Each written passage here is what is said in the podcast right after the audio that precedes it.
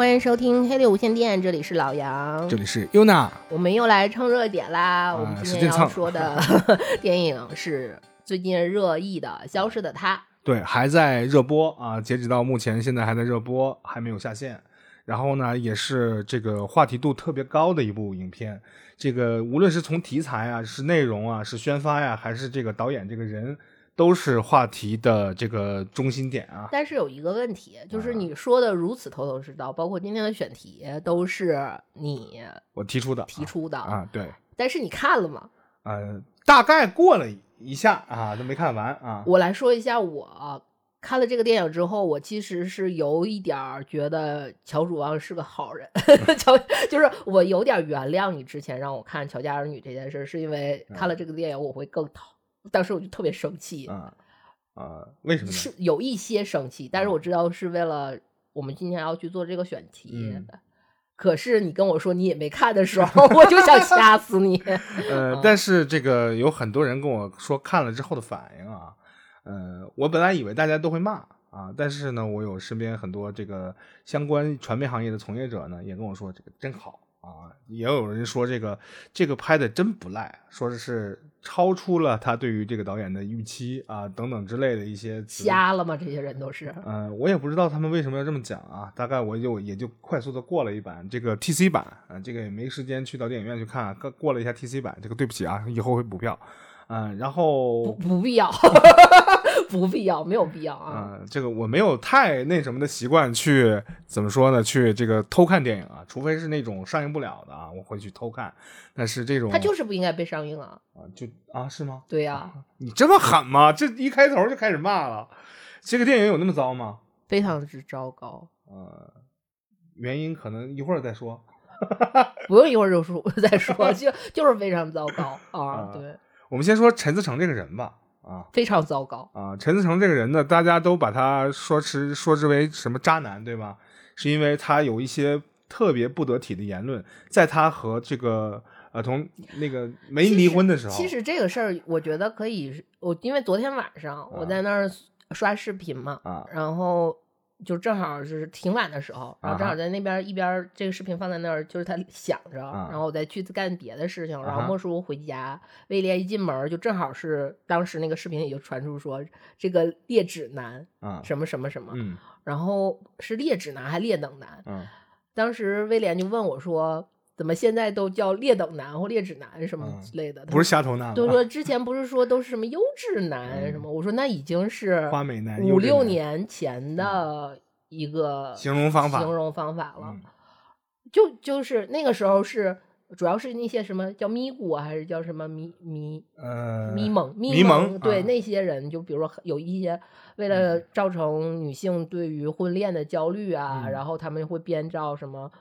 呃，什么优质男啊？我们如何去怎么去争夺优质男呢？去造成这种用焦虑去贩卖他们的那什么产品啊？造成让他们自己和盆满钵满这么一个现象。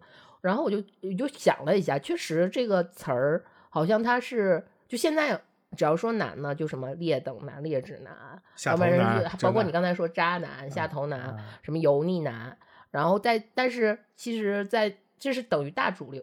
大主流的一个词，然后等到可能五六年前或者六七年前，就是咪蒙的那那个时候，就是都是我们说的很多，就是什么优质男，嗯，然后怎么或者是潜力男，对对，潜力股什么之类的，布拉布拉，然后再往前一点的，就是什么一些，也就不不是说男，比如说什么叔叔、小叔叔，什么小狼狗啊，什么这些小奶狗，然后那个时候好像是 突然间会大家对性啊或者什么这些有一些觉醒，包括。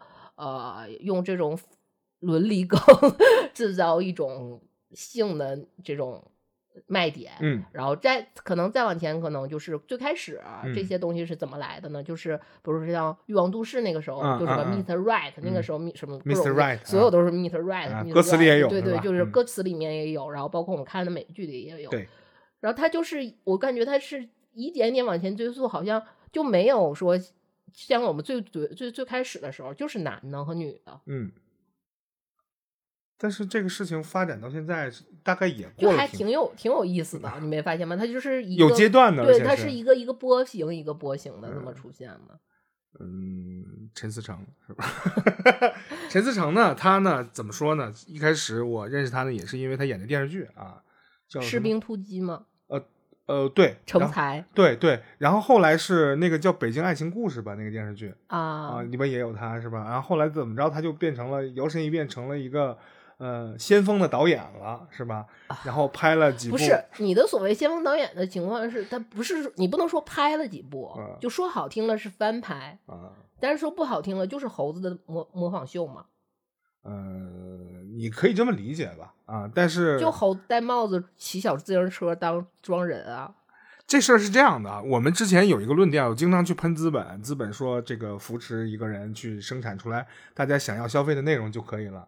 对吧？这个大卖就行了，然后能回本，然后多挣的我们就多开心，大概是这样的一个情况。但是他翻，就像你说的，这个猴子秀秀了好几次啊，秀着一直秀到了这个最新的一部叫什么《消失的她》这部电影，然后让很多人觉得这个，哎，他好像有进步了的样子。有什么进步呢？就是因为他之前的那些，嗯。就是所谓的翻拍，因为我因为我理解的翻翻拍是什么是什么翻拍，是我重新对它进行演绎，是在故本身故事的原文本上，因为我比如说他我买的是美国的故事，那它是西方人的故事，它是在西方的宗教背景下，它是在那样的一个。呃，资本主义国家里面的，然后但是我们放在我们的国情、我们的文化下，我们重新去演绎它，这个是我理解的翻拍，而不是说每一个镜，就是现在很多翻拍让我非常不理解的是把分镜摘出来，对每一镜头每一帧，包括就是演员本身对就是模仿，嗯，那我我为什么要看你的翻拍？我看老版经典版不好吗？你完全没有你自己的东西啊，就是十不都不是食人牙慧了，就是等于是把人牙抠下来。就吃了人家消化的东西，就吃去吃屎，吃了一个巧克力味儿的屎啊！只不过现在的画面好一点而已。对啊，对，就没了。嗯，这不这不是我理解的翻拍。然后消失的他是什么情况呢？消失的他，他虽然也用了翻拍这个词，或者他买了版权这个词，消失的他整个给我看下来的状态就是，首先陈思诚拉了自己的一个，就是类似于。我是一个文艺青年的片单，然后他的片单里面有什么呢？有什么消失的爱人、水果硬糖、看不见看不见的客人，然后还有他自己说的失踪之谜。嗯 啊，对，就是什么，就这一系列的这些东西。但是你看到的说，他他已经不是，他是跳出了他原来的那个模式，就是猴子模仿秀的模式。但他这次做的是，他抄作业都不会抄，这是我觉得这是。应该被小学老师就打死了，的人就根本就嗯。你认为这个陈思诚导演他是一个没有什么才华的导演？不，他不是个导演，他就是一个二道贩子，就投机倒把的二道贩子。嗯，行，这个搬运工是吧？搬运工，我觉得，因为我认为他加了一个工，就是我们工人有力量这个事儿是一个褒义词，他不是啊，对，他是那种。就是比前客啊，差不多吧。前客可能也是个中性词，因为你看很多那什么，的也算。所以说你用了“二道贩子”这样的词啊，我都投机倒把啊，纯贬义啊。啊，好的好的啊。陈思诚呢，他这个消失的他呢，现在看起来成绩非常的棒啊。这个我也没看这个票房现在是多少，但是之前一阵子看的这个是票房喜人，然后包括呃。他做了这一系列的运营宣发吧，让我觉得有点头大了。因为我我们大家知道，这个前一阵子有一个泰国的一个杀妻的孕妇那个案，大家还记得吧？他说这个是有故事原型，说的这个故事原型可能参考的就是这个呃那位泰国捡了一条命回来的那个孕妇啊，这个实际上也是人类奇迹之一了。都已经那个样子了，然后竟然还能，我觉得我都怀疑他的血条有多长啊！这个是我特别就是你你，如果你玩那个王国之泪的时候，就是加农正常，你看所有的怪不都是这样的一个血条吗？然后你打加农二阶段的时候，他那个血条就是你本来是第一阶段，因为血条打打打空了嘛，然后他就开始长血条，但是原则上那个血条不是应该在屏幕的正中间吗？你就看那个加农血条就呃，你然后你讲是不是要长到屏幕屏幕外面去？就是那种感觉啊。对，就那位这个故所谓的故事原型的那个女主人公啊，这就是那位孕妇的血条真的很长，真的人类奇迹，并且绝地求生活下来了啊！就以这样的一个故事呢，所谓的这个现实故事作为一个蓝本，然后他没有啊，没有相同的地方，相同的地方就顶多是说他在里面用的所谓的，因为这种电影说的是骗子电影嘛，然后他应该就是说我去设计了一个，嗯呃，凶手去实实施犯罪啊，呃。犯做了一个犯罪之后，他去用各种方式去隐藏他的犯罪动机和他整个的犯罪过程。然后他因为是电影，好好处是在于电影，他只是用说我给你的碎片信息，以及导演用一些迷惑性的镜头，然后实最终实现他的反转嘛。但是整个这是好的电影啊。但是实际上消失的他的时候，你看到的就是一个，他好像就翻拍了一个我们现看到的平时的。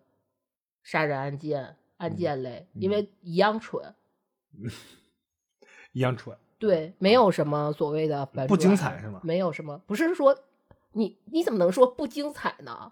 就是个蠢蠢货 杀人啊！他把这个事儿拍出来了，我觉得他用这件事儿就是说我不是拍在拍一个悬疑片，嗯，我是在做一个蠢货杀人的纪实现实啊。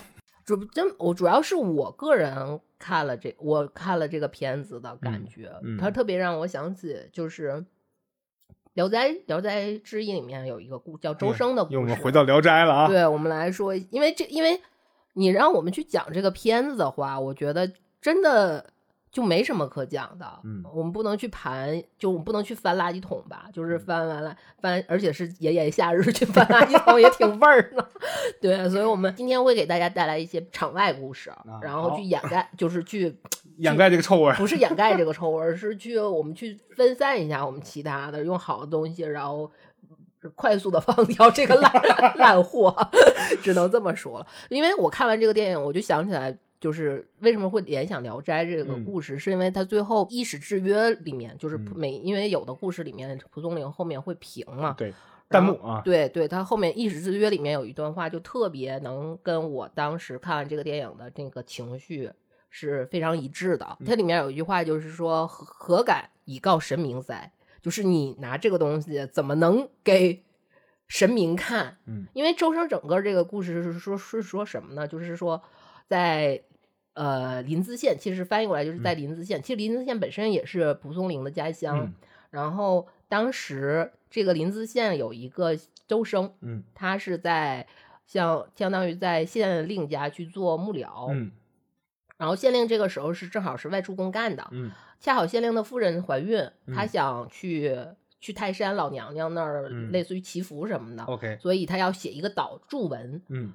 呃，他就让他的仆人去找这个周生来写这个注文。周生当时就觉得这个活儿还算是一个美才，就能比较拍富人的马屁嘛。嗯。然后他就写了写了，还写了一个骈文，然后觉得自己文采很好，还给了他同事去看啊。然后当时咱同事说写的文笔是很好，但是里面会有一些就是摄淫的词，就是他其实是所谓的摄淫词，就是它里面有一有一段是说。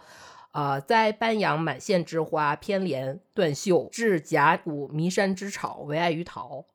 然后这个话其实是有一点点影射那个县令有好男风，嗯，但是其实但是你这么其实听起来这段话其实还挺美的，他就给呃有一点那个意思，就是说你媳妇儿在家怀孕挺辛苦，你出去跟男的就游山玩水去了，不太像话那个意思。但是他说的其实还是挺隐晦，也用一些很。看起来就还挺美好的词去写，所以他朋友就说有点他这个这个篇整个的这个注文有点色摄引，因为你毕竟是要去祷告神明去给神明文的一篇祝祷文嘛。但是周生就你别管了，然后他就把这篇文章就交给了夫人派来的仆人，然后那个夫人派来的那个仆人呢，就拿着这篇文章就直接就去泰山，然后就烧了。烧了。烧完之后，这个事儿引发了一个什么结果呢？就是周生突然间在。县衙里就暴毙了，就死了。然后没过多久，就是那个送祷告的那个仆人也死了。呃，夫人不是怀孕了嘛？夫人生产完也得病死了。然后这个时候就是等于周生的儿子是从京城过来去接周生的尸体回家嘛。在这个他接，然后他就正好是住在他当时给给周生给他那个好朋友看他那个文章那个好朋友家。然后晚上。呃晚上睡觉，就等于周生的儿子和他那个好朋友同时做了一个梦，嗯就是是等于周生托梦，周嗯生就是说我当时因为写这个词里面有淫漫之词，嗯所以我被天神惩罚嗯就死了。所以你以后用词写文章，用词用字，包括你写文章整体的这个立意，嗯一定要拿捏准，注意。嗯对，就有点像老傅同志说文字的东西怎么能落 在别人的手，就有点那个意思。就你一定要注意，就不要去这样，就是比如不不光是这种色淫的词也好，还是就是你要你类似于你要完成一个你文艺作品，你就正正经经的去完成你的文艺作品。啊，然后不要去写那些乌七八糟的东西啊！啊，对，然后你这种东西怎么能？我觉得消费者是上帝嘛，就是你这种东西怎么能给神明看呢？能怎么给你上帝看呢？就是这么个意思，就是非就是而且是你如就是故事里面周生就死了，对，然后就是就真的是要降神罚把他咔，就是把他嘎了的那种，你知道吗？渡劫没渡过去啊，对对对对对对对对对，很好啊。就是我看完这个，首先我跟神明的 生气是一样的，其次我希望降下神罚把他嘎了。嗯，嗯，但女但女主还可以啊，女主我就还挺喜欢的，别把她嘎了。呃，有一个很大的问题就是他这个东西本身的立不住之后，其他人的演绎就是要不然很奇怪，要不然就是我也看了。就是因为我们要做这期节目嘛，嗯所以我也在之后看了一些大家去夸朱一龙啊，嗯或者是倪倪妮妮的嗯演技啊，什么布拉布拉，但是不存在。嗯啊，因为你这根基不在，嗯你是飘在上面的，你怎么演绎？你在诠释个什么呢？你在诠释屎啊？你怎么去诠释屎？你没法诠释屎啊！巧克力味屎，对嗯你没有意义。对没有意义的嗯嘛？其实这个我就不不说演员害不害怕就演这种戏了，但是他们可能自己觉得挺美，因为毕竟有曝光度，而且这个这个卖的还不错啊。他们可能更在意的是这个事情，也许还没到那样个那样一个 level，是说我要用一个坚实的作品去证明我自己的时候。哎，我们是不是一直都没说这个故事讲啥呢？我们是是啊不需要要说说一下？不需要说啊，就是一个嗯因为有的同有的这个我们那可能有的听众还没有看这个片子啊，不要去看啊。然后就是跟他说的什么泰国杀妻案啊，如果你关注了这个案件，因为这个案件确实很有热度。然后跟这个关键没有任何关系，包括他说他买了什么什么的版权，没有任何关系啊，就是因为它里面是那个，就是他说买那个版权的那个，嗯是《老友记》里罗斯他爸演的，嗯你知道吗？对，就是人人家那个里面塑造的非常好，嗯。就是他们是在这所有的，就是它是一个非常简单的故事，但是所有人都在为剧情服务，嗯。然后他也把剧情之外的东西也正常的按照套路表现出来了，是一嗯。个非常正常的一个是。呃，合格满就是不是不能说满分，合格的合影片啊影片啊故事片没有啊。问题。但这个片子不是啊，你没有没有什么都没有，什么都不沾，六不行沾。为了表示你的愤怒之情，把我们的这个蒲松龄老先生都搬出来了，嗯然后借用了他的一篇《周生》这样的一篇故事，去来骂导演啊。这个这个这种骂法，我之前是没 看见过的，高级啊。嗯，因为这个故事本身也有一点儿小花絮，因为呃，临淄县本身就是蒲松龄的家乡嘛，然后这个县令其实是真有其人的，啊叫石文斌，嗯然后他这个老婆姓徐，嗯徐夫人，嗯都就是因为我们看的都是《聊斋志异》，但实际上在蒲松龄文集里面是有记石夫人徐嗯的这个文章的，嗯这个是他的应酬之作，里面是非常夸说石夫人是一个，就是这个姓徐的这个石夫人是一个非常非常有才华的女性，嗯什么什么，但是回家转头回家，然后他就写了周生这么一个故故事嗯对。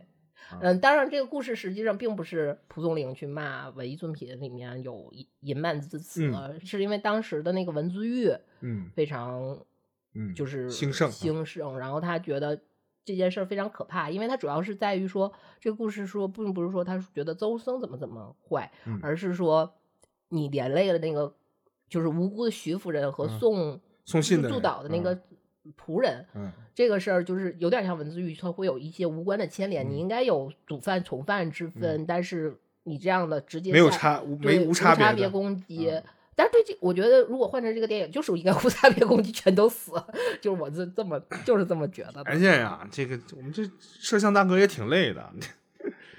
哎，真是这个蒲松龄的这个故事呢，这个向我们啊，这个宣宣告了这个宣告了什么呢？宣告了这个我们这个我们的台长啊，对于这个电影的愤怒之情。除此之外，没有别的。对，就降下神罚，咔雷 什么雷霆咔嚓，把他们都劈死。基督启示是吧？直接电死。可以，可以，可以啊。嗯，因为他，我觉得这个电影，嗯，他所谓的宣传，我们先说他宣传几个点吧。有一个就是你刚才说的那个。案件，嗯，然后泰国杀妻对，然后他又就是可恨的事儿啊，就是不，他就又是我我知道，我看了一些那个评论里面，就说他在一些短视频平台上去做了很多标签化的这种分类，把用户流也分类了，然后去不算是不实宣传，但是他去做了一些这种激化矛盾的操作，就比如说用了什么渣男呐、杀妻呀什么。这些真实事件改编什么乱七八糟的这些这些东西，对。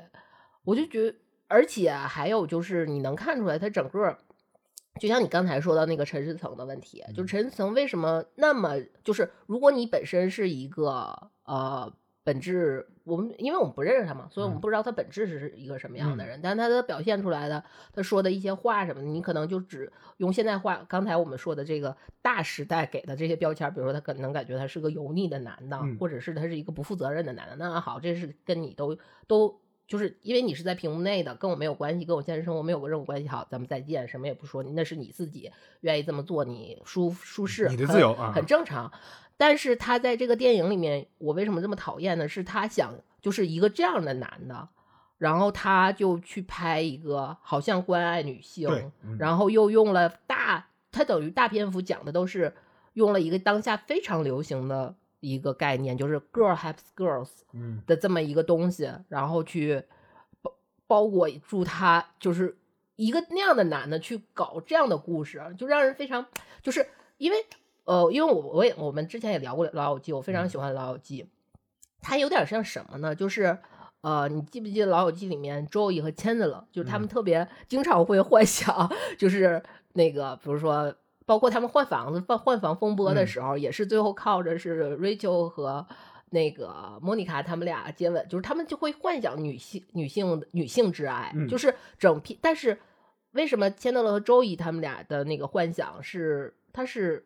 没有那么令人反感的，是因为他们是充满了一种，首先一个是对于男女性别，他从可能从打根儿上就不太了解，包括他们那些都是充满了少年感，且是幽默的形式表现出来的，它就是一个纯出于好奇的这么一个事儿，所以包括。之前就是那个 Rachel 说破了，就是说女生两每两个女生一起过夜，晚上是不会穿着睡衣，什么用枕头互相枕头大战什么，然后整个 签到了那个状态就崩社，感觉世界崩塌了，就跟说世界上没有圣诞老人是一样的那个状态。就那个状态是可爱的，你觉得没有问题？就是我虽然不了解，但是我把那个东西想的很美好。嗯。但是陈世成这个电影的拍的那个什么所谓的那个女性观还有 girls girls，你就会觉得是一个是那种就是那种特别猥琐的男的去想象两个女的的，因为你能看到他那个片子，就整个所有的包括不管是倪妮还是那个假妻子，然后你会感觉他想的肯定是一些很猥琐很龌龊，哪怕是他们的所有的行为和什么正都是正当正义的，但他想的也是猥那那么猥琐，都就是。因为有人有那种恶趣味，比如说看那种女性穿比基尼，然后泥浆摔跤什么的，他要比那个更恶劣，你知道吗？就是他就是包括它里面的那些，不是说不是说他对那种奇观的去抓眼球什么，他不是，就是我们之前也说过奇观的问题，就是奇观是抓眼球的，但是你抓眼球就是去人的好奇心的那个抓眼球，但他还他是以邪恶的目的，然后用那种奇观抓眼球，你就会非常反感，嗯嗯。你觉得这个人很虚伪？不是虚伪，啊，就是烂烂啊，好，rotten，烂人啊，很好，很好，很好。因为 我，跟就是我说一个我之前发生的事儿，就是这个是现实中确实发生的事，就是我有一次，嗯，接到了一个工作的嗯，就是算是有人在，也不算是那什么吧，反正就是工作的一个邀约，嗯，然后是陈思诚的公司，嗯，然后我回来之后跟我的女性朋友说，我说我今天去了他的公司，他们可能有什么什么，然后大家充满了鄙夷，就是这么，其实工作就是？对，他在女性里面的风评就是这样，嗯啊，嗯。呃，然后，但是你像在这样的风评，他就想做出改变，他他是不是通过？如果是真心改变是可以的，但是你能看到他完全不是为了真心，他就是要榨取你的钱包，为了钱啊！我以为这真的是为了自己洗另一半的风评呢，洗不出来啊啊！但我看这个啊，那也许是他们自己造的事啊，网上出现的那些种种那样的热点新闻。就我特别，我看了一下他们自己招式的那个部分，就是比如说他倒没有说很说什么 girls help girls 这块儿，就包括说他想他想，你看电影里面有很多镜头，就是他去呃拍一些亚热带的动物，嗯，因为爬爬行动物就是蛇呀，又是蝎子呀，又是什么玩意儿的，过爬行动物和昆虫这种，然后他要去反映什么什么那个，就是他那意思说我要。展现出人人性里面那个动物性啊，什么那个什么兽性啊？怎么说呢？毫无用处，就是跟电影毫无相关，就是纯是为了凹造型，凹造型在那儿。对，分几幕几幕，对，又戳到你的痛点。对，我是一个非常有形式感的人，但是我真的受不了，就形式感和作它是有区别的。和做作它是有另一种区别的啊，这个度他呢没拿好？那那你这个度来来解的解释的话，那观众对于他的解读是不是也有分层呢？比如说，大家有很多女性朋友认为陈思诚这部电影拍的非常不错，它分层有没有？我可以现在可以非常果可非常直接的告诉你，没有，肯定没有。嗯啊，就是是这样的，就是同样，就像我们刚才举千德勒和周易还有陈思诚的，就是。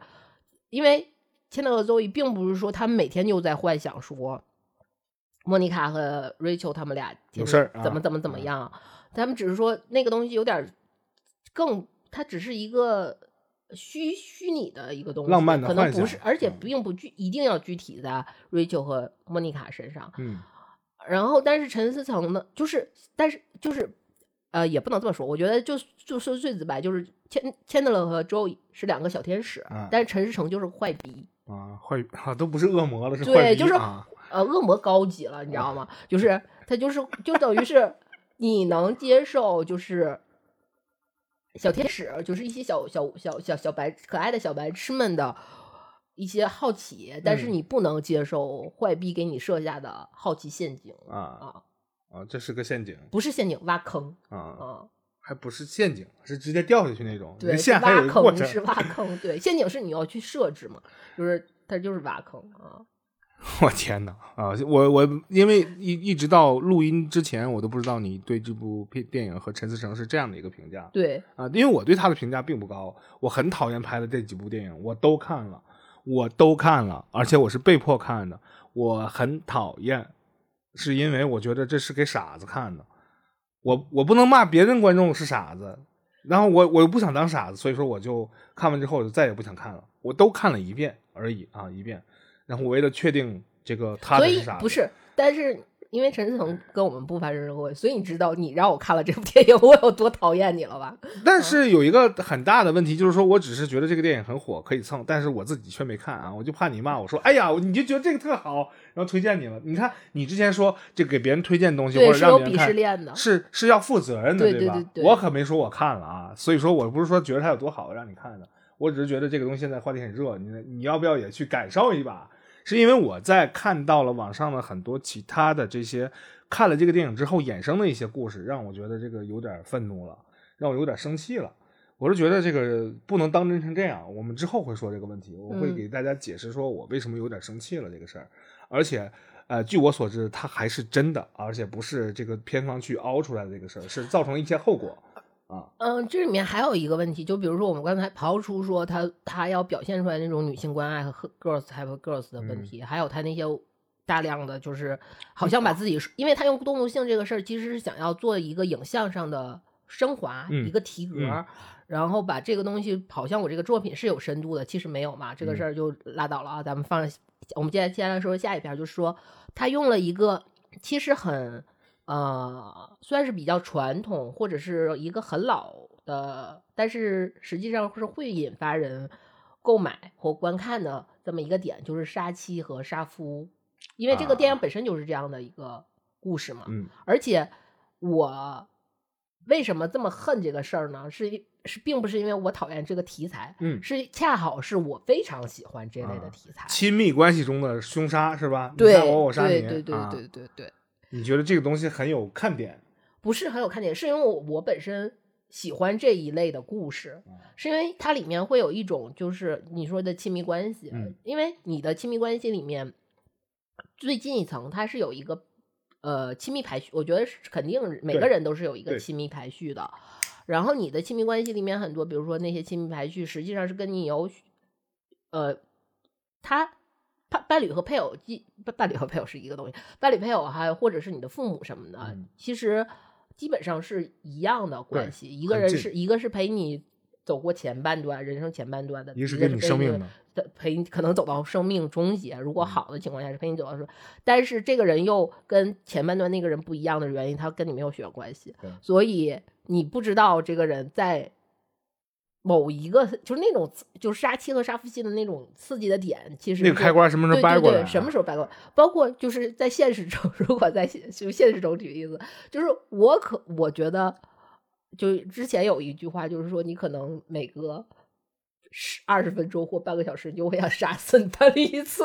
我有，我经常有这种，就是就是一个非常小的点，小的点，一个非常就就很很那什么，就比如说，可能就一个马桶盖儿的问嗯。题，你就可能就我想杀了他，就是我想整死他，就是我我我确实是会有这种，嗯。所以你就你会觉得这种心态，那你说这个事儿是个大事儿吗？它不是个大事儿，就是，但是但是实际上就这种东西，它会有一些刺激在里嗯。面、啊，而且拍到后来，比如说往后期来看，我们看影视作品里面的杀夫杀妻，很多是它会涉及到一个就是很罗生门的故事，就是嗯。因为这个事儿，他们俩产生的这个不可调节的矛盾，就是男方可能说的是。一个套理论一套理，就是我是因为什么什么，他可能就是都是一个由质变，一个由量变变质变的一个过程。然后嗯女方说，作为女性，我我需要一个什么情感，但是你给的都是什么什么，他又是一套理论。但是在外人看来，有的人就说啊，我看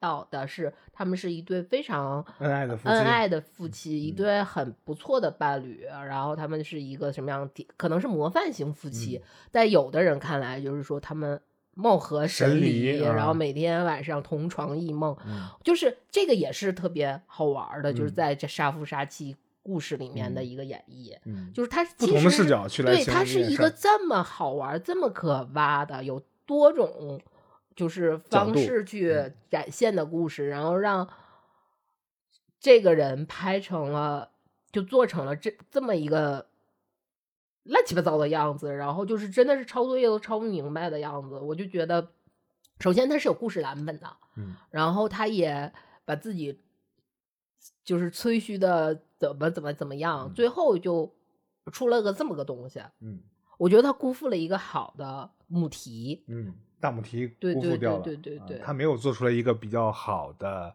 杀妻杀夫题材的电影啊，这个故事他也没弄好，这是你的评价，对啊，这么的，我 我来说一个我觉得特别呃 好的，算是不是说特别好的，嗯算是一个比较有名的，就是我们嗯。之前做团唐传奇的时候，之前因为这一篇太短了，其次是这个，因为我们都是按照人，就是一个是要不然是故事嗯足够丰满，嗯，要不然就是说我们后期是以人，就作者嗯他的这一套作品下来，我们会剪几个故事。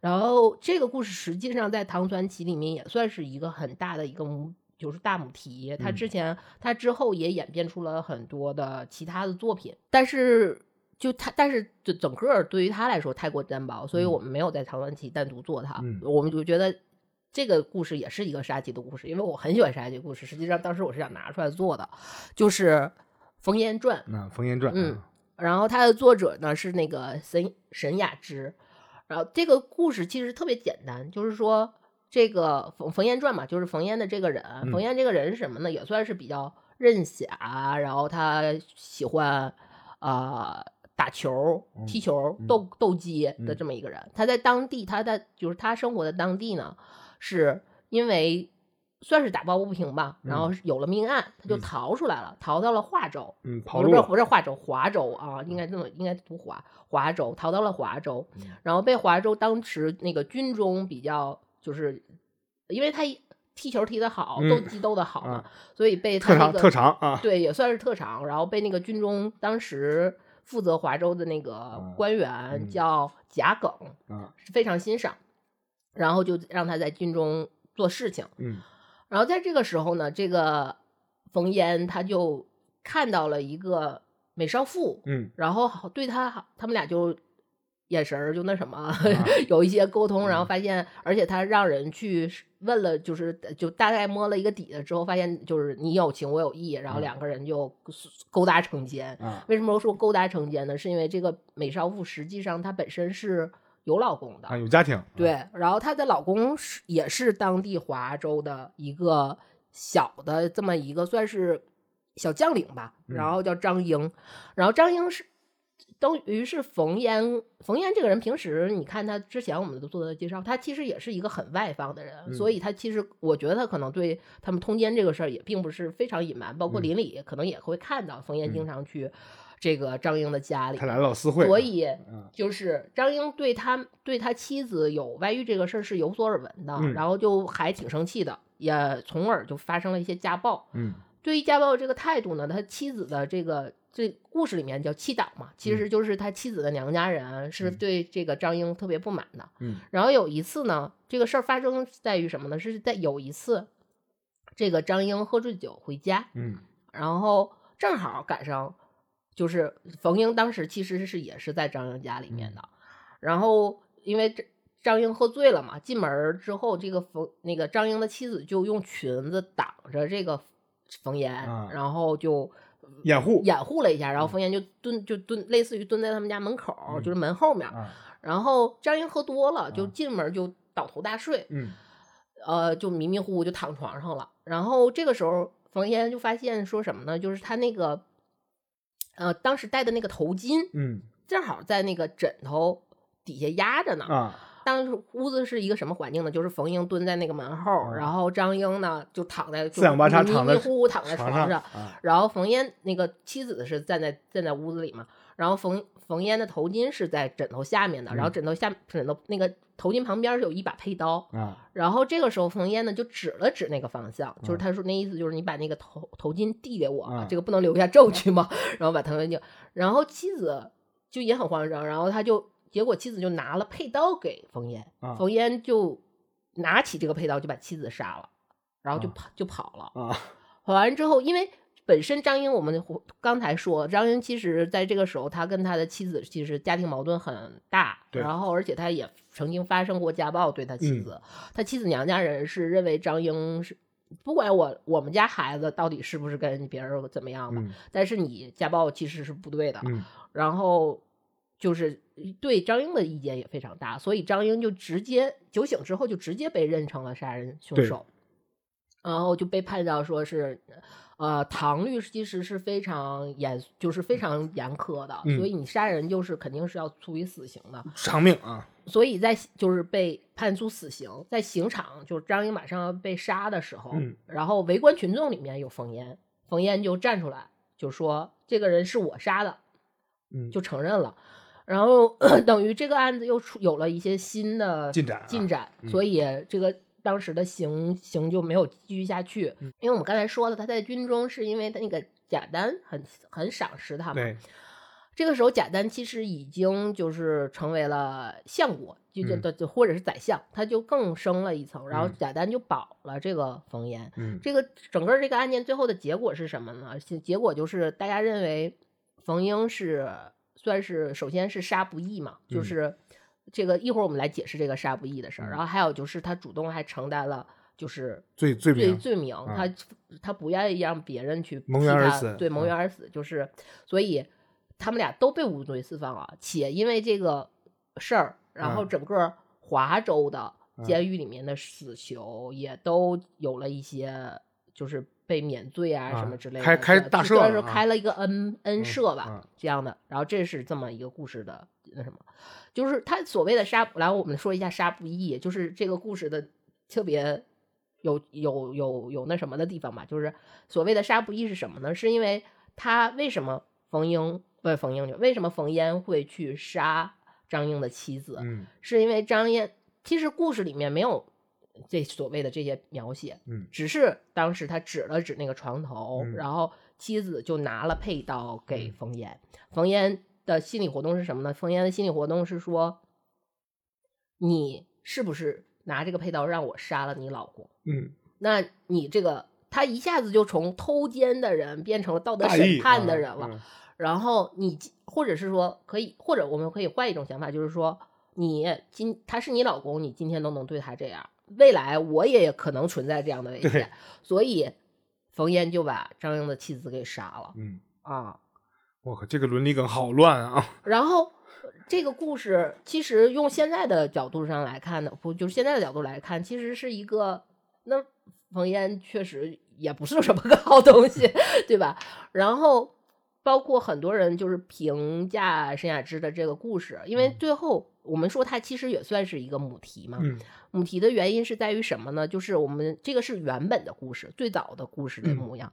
母题是什么呢？后来被演绎之后，就是说，首先是他会描写一些，比如说他把冯嫣，就是冯嫣这个人，他会进行一些美化。嗯就是首先他是一个美少年，嗯其次他不 是说他呃去之前背了一条命案，嗯然后再就是去逃逃到了啊华州。嗯还有一个还有一个事儿，其实你我们来分言分析一下冯岩之前的这个人的这个状况。冯岩之前这个人是一个什么状况？我们来看啊，就是斗鸡、踢嗯球，就是就是个无赖、无业游民嘛。嗯其实，在那个就是在正常以前的那个社会条环境下，就这样的人实际上是就是个最泼皮。最让人看不起的人。嗯然后他等于还是这样的一个无业游民，然后他背了一条命案，他逃到了华州，嗯然后又勾引他别人的妻子嗯啊，勾引首先在唐律里面勾引妻勾勾引妇女这个嗯事儿本身就是徒一年半，嗯就一年半徒刑。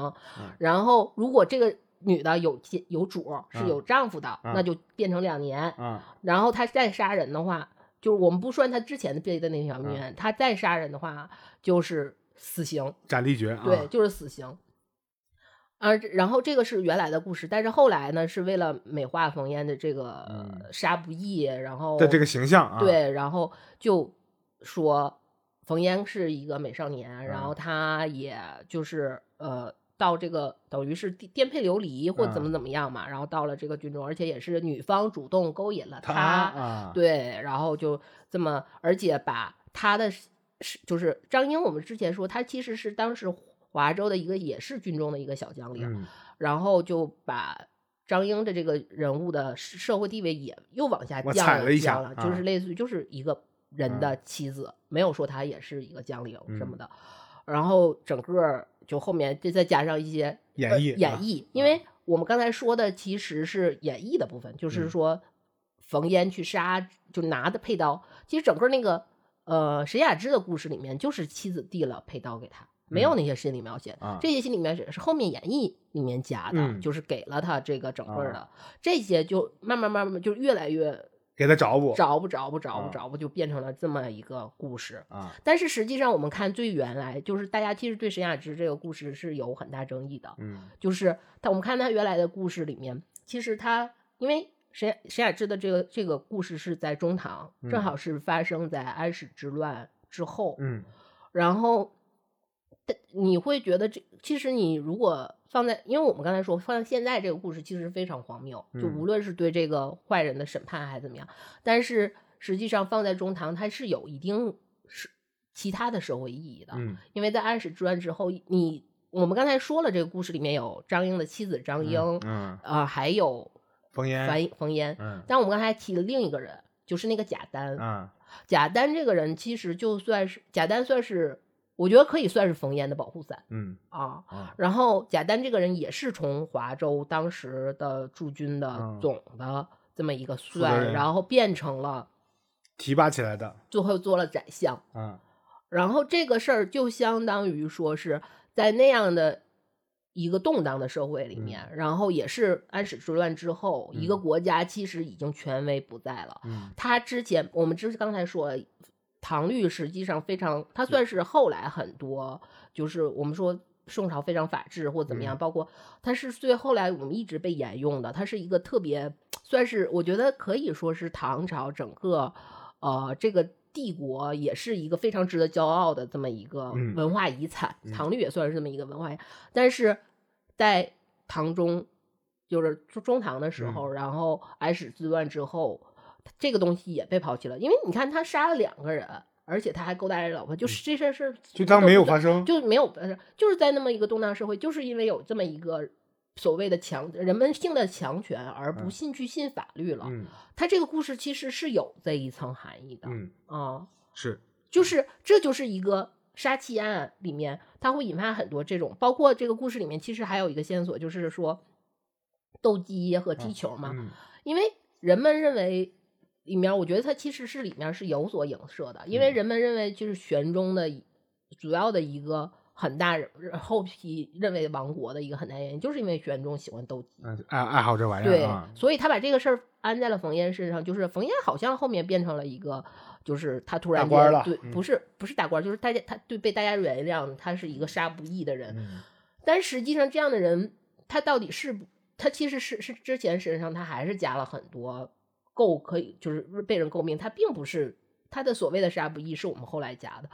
而且这个是因为他在那样的社会背景下，其实他是会有这么多很多很多可以衍生出来的意义的。嗯这就是一个呃，你看我们最开始是从家庭，嗯然后再往下再往上延伸，就是变成了一个整个社会现状，再往上可能是对一个整体的一个历史上的影响。对，然后我们去看它里面，贾丹其实这个人物就是那个时候所有的节度使，然后嗯。又变就是再往上去升，去升成宰相，就是一个这样的一个，都是大家都走的是同样的政治路线，就是嗯。同样的这个政治政治不是政治政治政治生涯都是这么一个过程，然后他就可以对于一个无赖的人去加以信任，对加以信任，或者或庇或去护庇护一个本来应该死掉的人，嗯。就是那样社会一个畸形社会里面的一个产物。所以这是一个小点，从家庭里面的一个小点，可以一点点无限放大的，嗯一点点无限升格的这么一个故事。嗯就是我觉得好的杀妻案应该是这样，就是不是好，就是杀妻案是可以引发出来我们无限的去去想。你这个要求就有点太过了。呃，咱不说，咱抛开啊，陈思诚之前的过往的经历也好，嗯是他自己的积累也好，你让现在的一个年轻的有为的导演去拍出你刚才说说说出那种好几个层级那样的一种不用我觉得你不，你可能到第二个层级就可以了。就是他这个，你看他其实沈雅芝做的就也是一个白描，他没有说，他没有说就是冯冯冯烟在杀那个张英的老婆的时候，他没有说就是说我之前家庭不好，朱一龙是吧？我来华州打工，我误入了什么什么嗯斗鸡场的，就是这个歧途。他没有，就是一个，他其实就是一个非常白描，一个一个一个，就是他的妻子把匕首递给了他，一步踏错步错，对他就是这么一个故事，就很你其他后面的是这个故事之下隐藏的，你去你如果去读了，如果你简单就是读了这么故事，这故事其实申雅子在写这个故事特别精炼，特别简练，嗯。然后呃。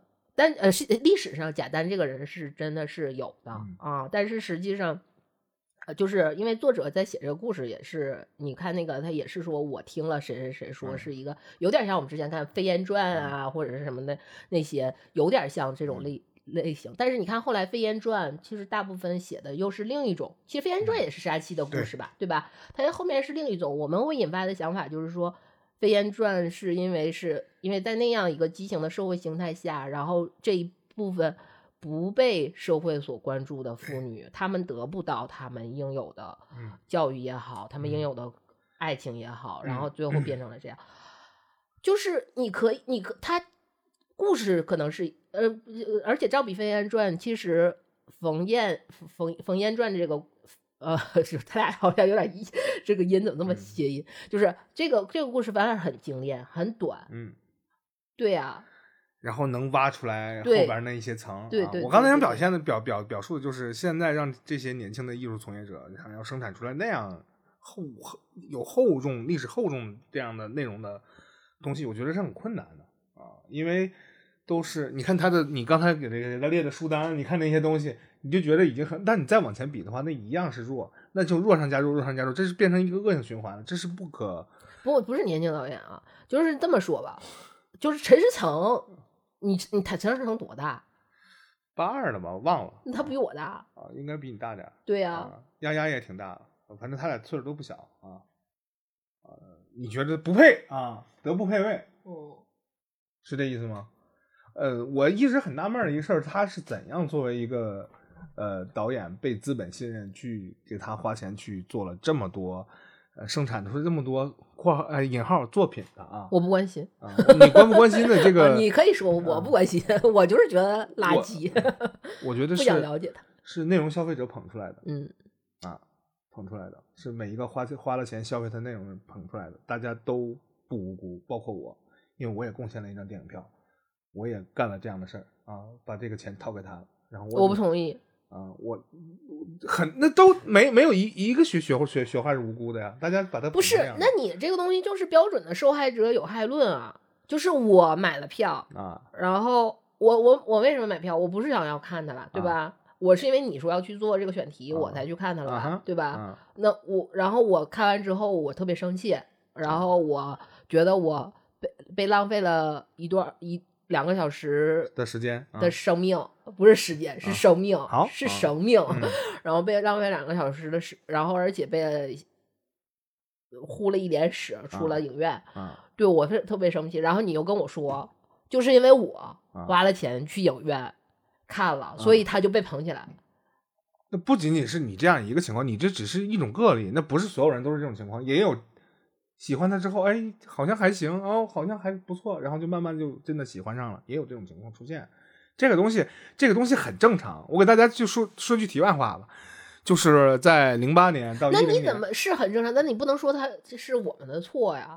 嗯，那也就看你接下来的动作是什么了啊。你你比如说你你有一个权利啊，因为你消费的这个内容，你有一个权利，你可以四处骂。就就真的不行，哥们儿，他以后生产所有东西我都不信任了，不给他这个机会了。这个是你的权利，你可以这样做。但你反过来想想，他们有另外一种权利呢，就是说看完之后，他这么想，这个真好，我也要让我身边的所有人都去看，都去捧他。没有人这么想啊，也也许会有，真的会有。你要允许这个世界上发生和你这种和和又发生一种可能，就是在你想象之外的可能。他们真的有很多人这么干。嗯，是因为最后我要说的这个，我的结案陈词就对他这，我不能不针对他这个人吧，只是针对他这一部电影的一个结案陈词。啊，我看到了后续发生的很多事情的时候，我比较生气，我重重复重复第二次了，一会儿再去说这个事儿。我觉着这个事儿呢，有点嘚儿嘚儿啊，这是我的我的一个评价，就是嘚儿。我我觉得这个陈思诚呢拍的这样的一个电影呢，实际上它是有话题度的。我们刚才说了，首先它是一个呃杀妻。杀妻的案件啊，他把它拍成了一部电影，这里面有一点悬疑，有一点这个让人蛊惑人心，然后有一点就蒙蔽你双眼，然后让你慢慢的发掘这个真相。他有点走这个路子，你翻了个白眼啊！你听我说，他奔着这个拍呀，对吧？奔着这个拍，《水果硬糖》你看过吧？啊，咱们我们都看过。实际上，我们都认为那是一部好电影，但实际上这个有点少儿不宜啊，那个电影。但是呢，那个电影给我们的感觉就是说，呃，这是个扎实的东西。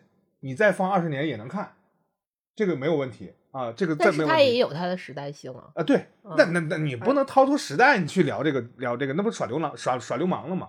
但是我们就是不抛出时代，就是陈思诚这部电影放在这儿，你觉得他适应这个时代吗？从某种程度上，我认为他适应了啊。他利用了很多这个时代当中已经树立了矛盾，利用了很多红利，他给自己造势，把钱都花到自己兜里了啊。你要说水果硬糖这事儿，我我就是就是你。为什么你说悬疑或怎么样的时候，我翻了一个白眼？就是我们刚才开篇的时候已经说了，它其实是一个骗子电影嘛。那骗子电影其实实际上包括前一段时间大火的那个看不见的恋人、看不见的客人，然后它也是比如说西班牙电影主打反转嘛，就是无限反转，对什么的，它是制造就是用一个算是另一个母题，就是完美谋杀这个事儿。嗯然后完美谋杀就包括你说水果硬糖，嗯水果硬糖是他因为看不见的客人和水果硬糖，他抄这个作业是抄欧美的作业。对，我们自己也有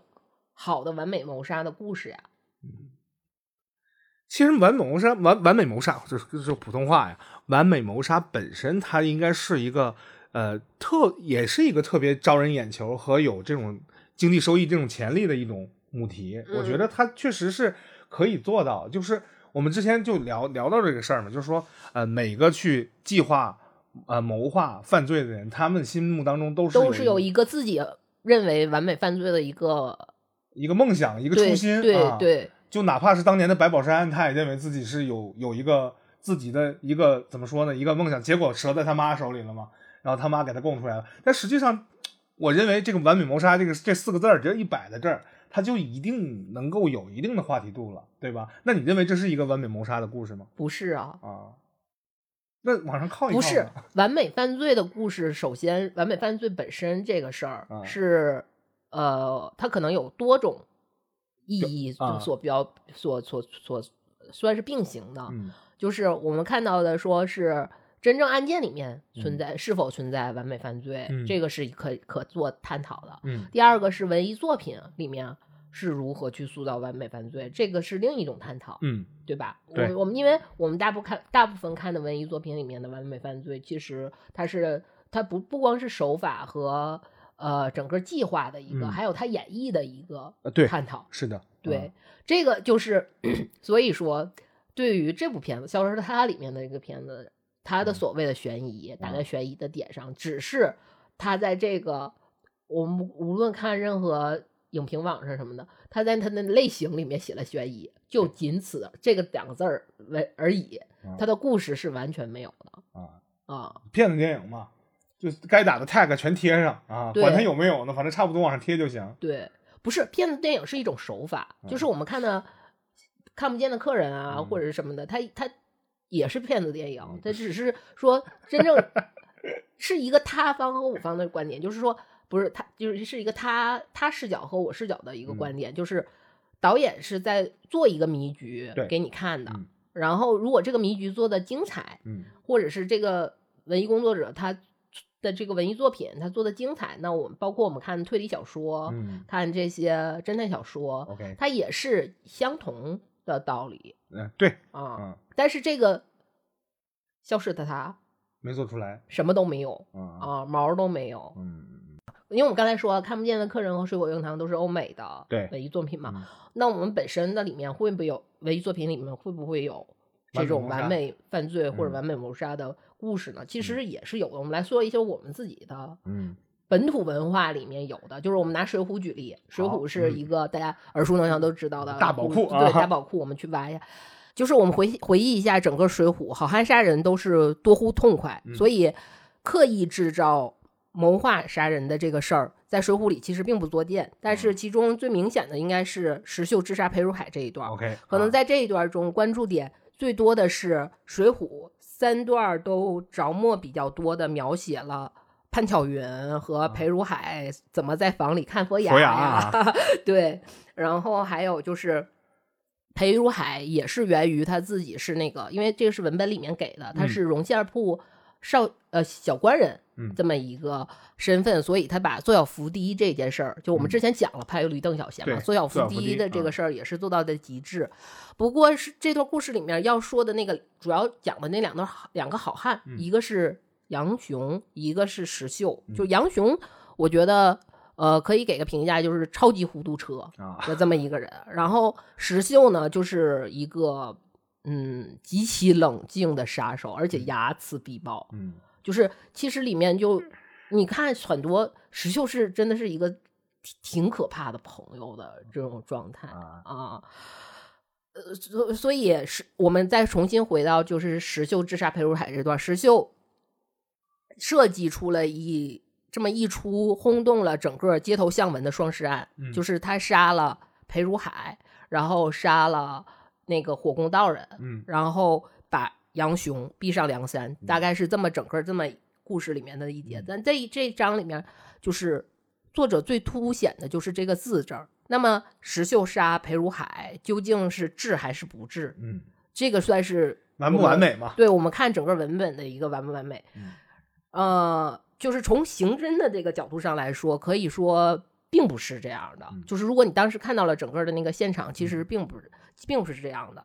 但是最后从当地官府给的勘验结果给的结果是什么呢？是说，呃，报信儿的说是这个打更的这个胡道，嗯，然后因为捅死了一丝不挂的裴裴如如海，啊，然后最后畏罪自杀，自己把自己勒死，这嗯是官方给的一个。结案陈词，啊，对，但是这个事儿官方给的东西，大家认不认呢？其实是不是不认的？嗯你通过当时整个文本里给的的那个社会舆论上看，在社会群众那里头，这个治就是是算是一个。你你去看这个，我觉得这个治是要看对象的，嗯啊，因为你看最后大家还是编了一些歌谣，就类嗯。似于说这个，因为大家都知道裴裴如海和潘九元他俩有事儿嘛，也是嗯。编了一些歌谣，所以呃，这个治最后的结果并不是说是治在说他如何去对付官府，或者嗯。是一个不清明的政府的一个嗯。状态，而是。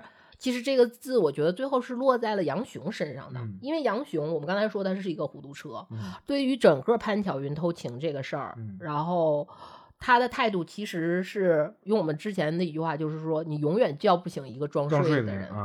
这个是其实你永远叫不醒装睡的人，这个我我觉得算是一个千古难题。嗯就这个人死猪不怕开水烫，或者是他就是装睡，你就是叫不醒，就是永远没有办法解决。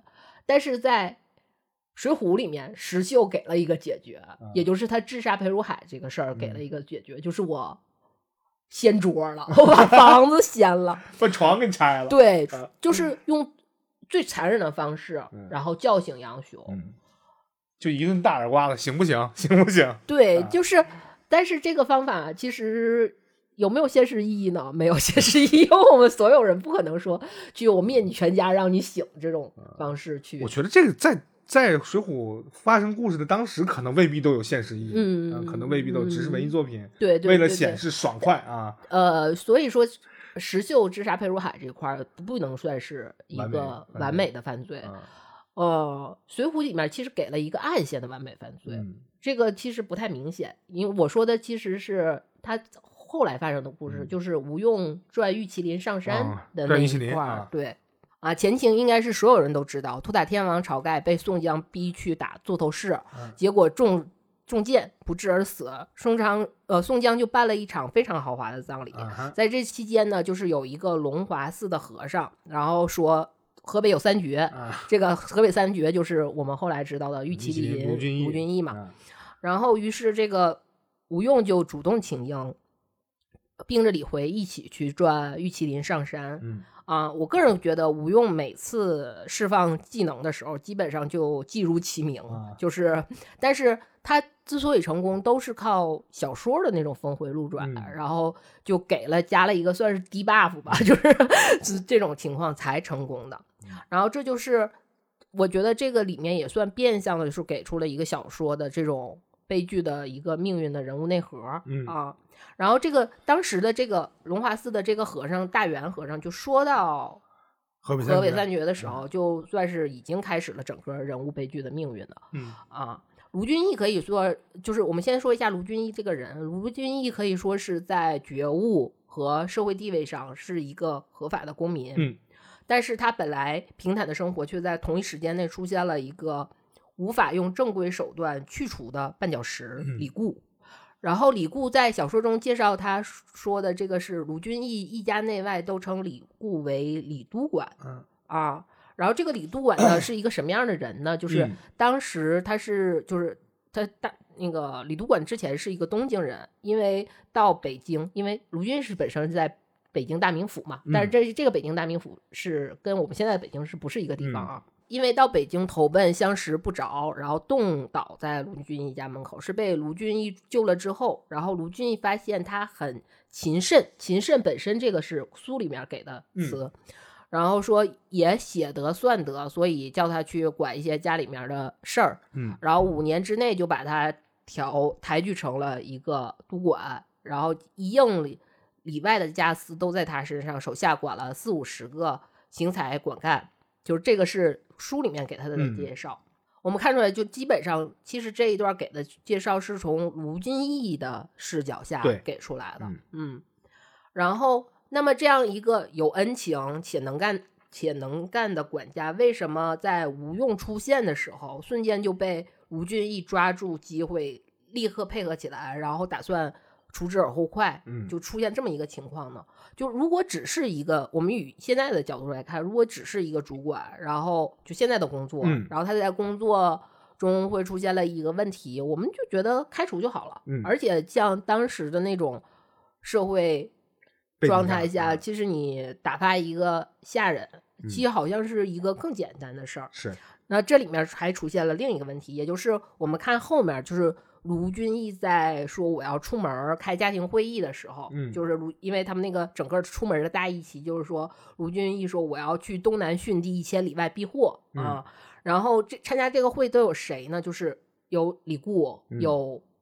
呃，卢俊义的妻子，然后还有燕青，然后李固当时给说给出的就是建议是什么呢？就是对对于这场事件的建议说，就是类似于陆员外以后你 多去街道开开会，不不要相信这些封建迷信，因为确实是吴用给卢俊算命嘛，说你不要去相信这些封建迷信，然后这这一套都特别不那什么。其实你这么看来，其实在这个时候，李固也算是一个挺。不错的一个下属，然后很理智、很客观去进行阻拦。然后你再看说，这个时候就李固说完这些话的时候，这个卢俊义的妻子贾氏就从屏风后面出来了，然后点了一，就是他当当时做这一番操作，就有点类似于李固说的对，我给李固点个赞，啊。然后这段其实描写的是有一点奇怪的，就是你还看不太出来为什么这个时候卢俊要去除掉李固，但是。往后看，就是因为卢俊义已经决定说你们谁拦着我也不行了，然后我就是要去出门，这个事儿已经已经定了。然后李固是负责打前站，先出发的。他然后卢俊义卢俊义相当于是后出发的。在李固先出发的时候，那段时候描写是什么呢？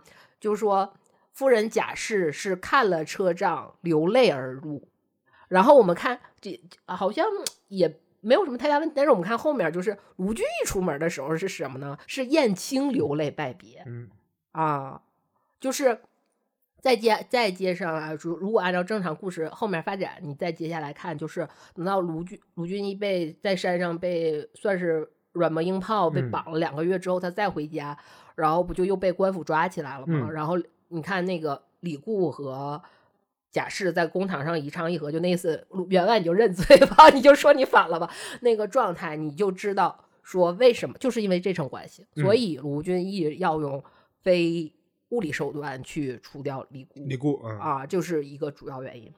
然后，那为什么说说可能是因为这个怎么去达达成这个目的，完美犯罪和谋完美谋杀？我们先来看一下从。呃，卢俊义本身的状态，就卢俊义是河北三绝嘛，嗯，这个是他的江湖名号。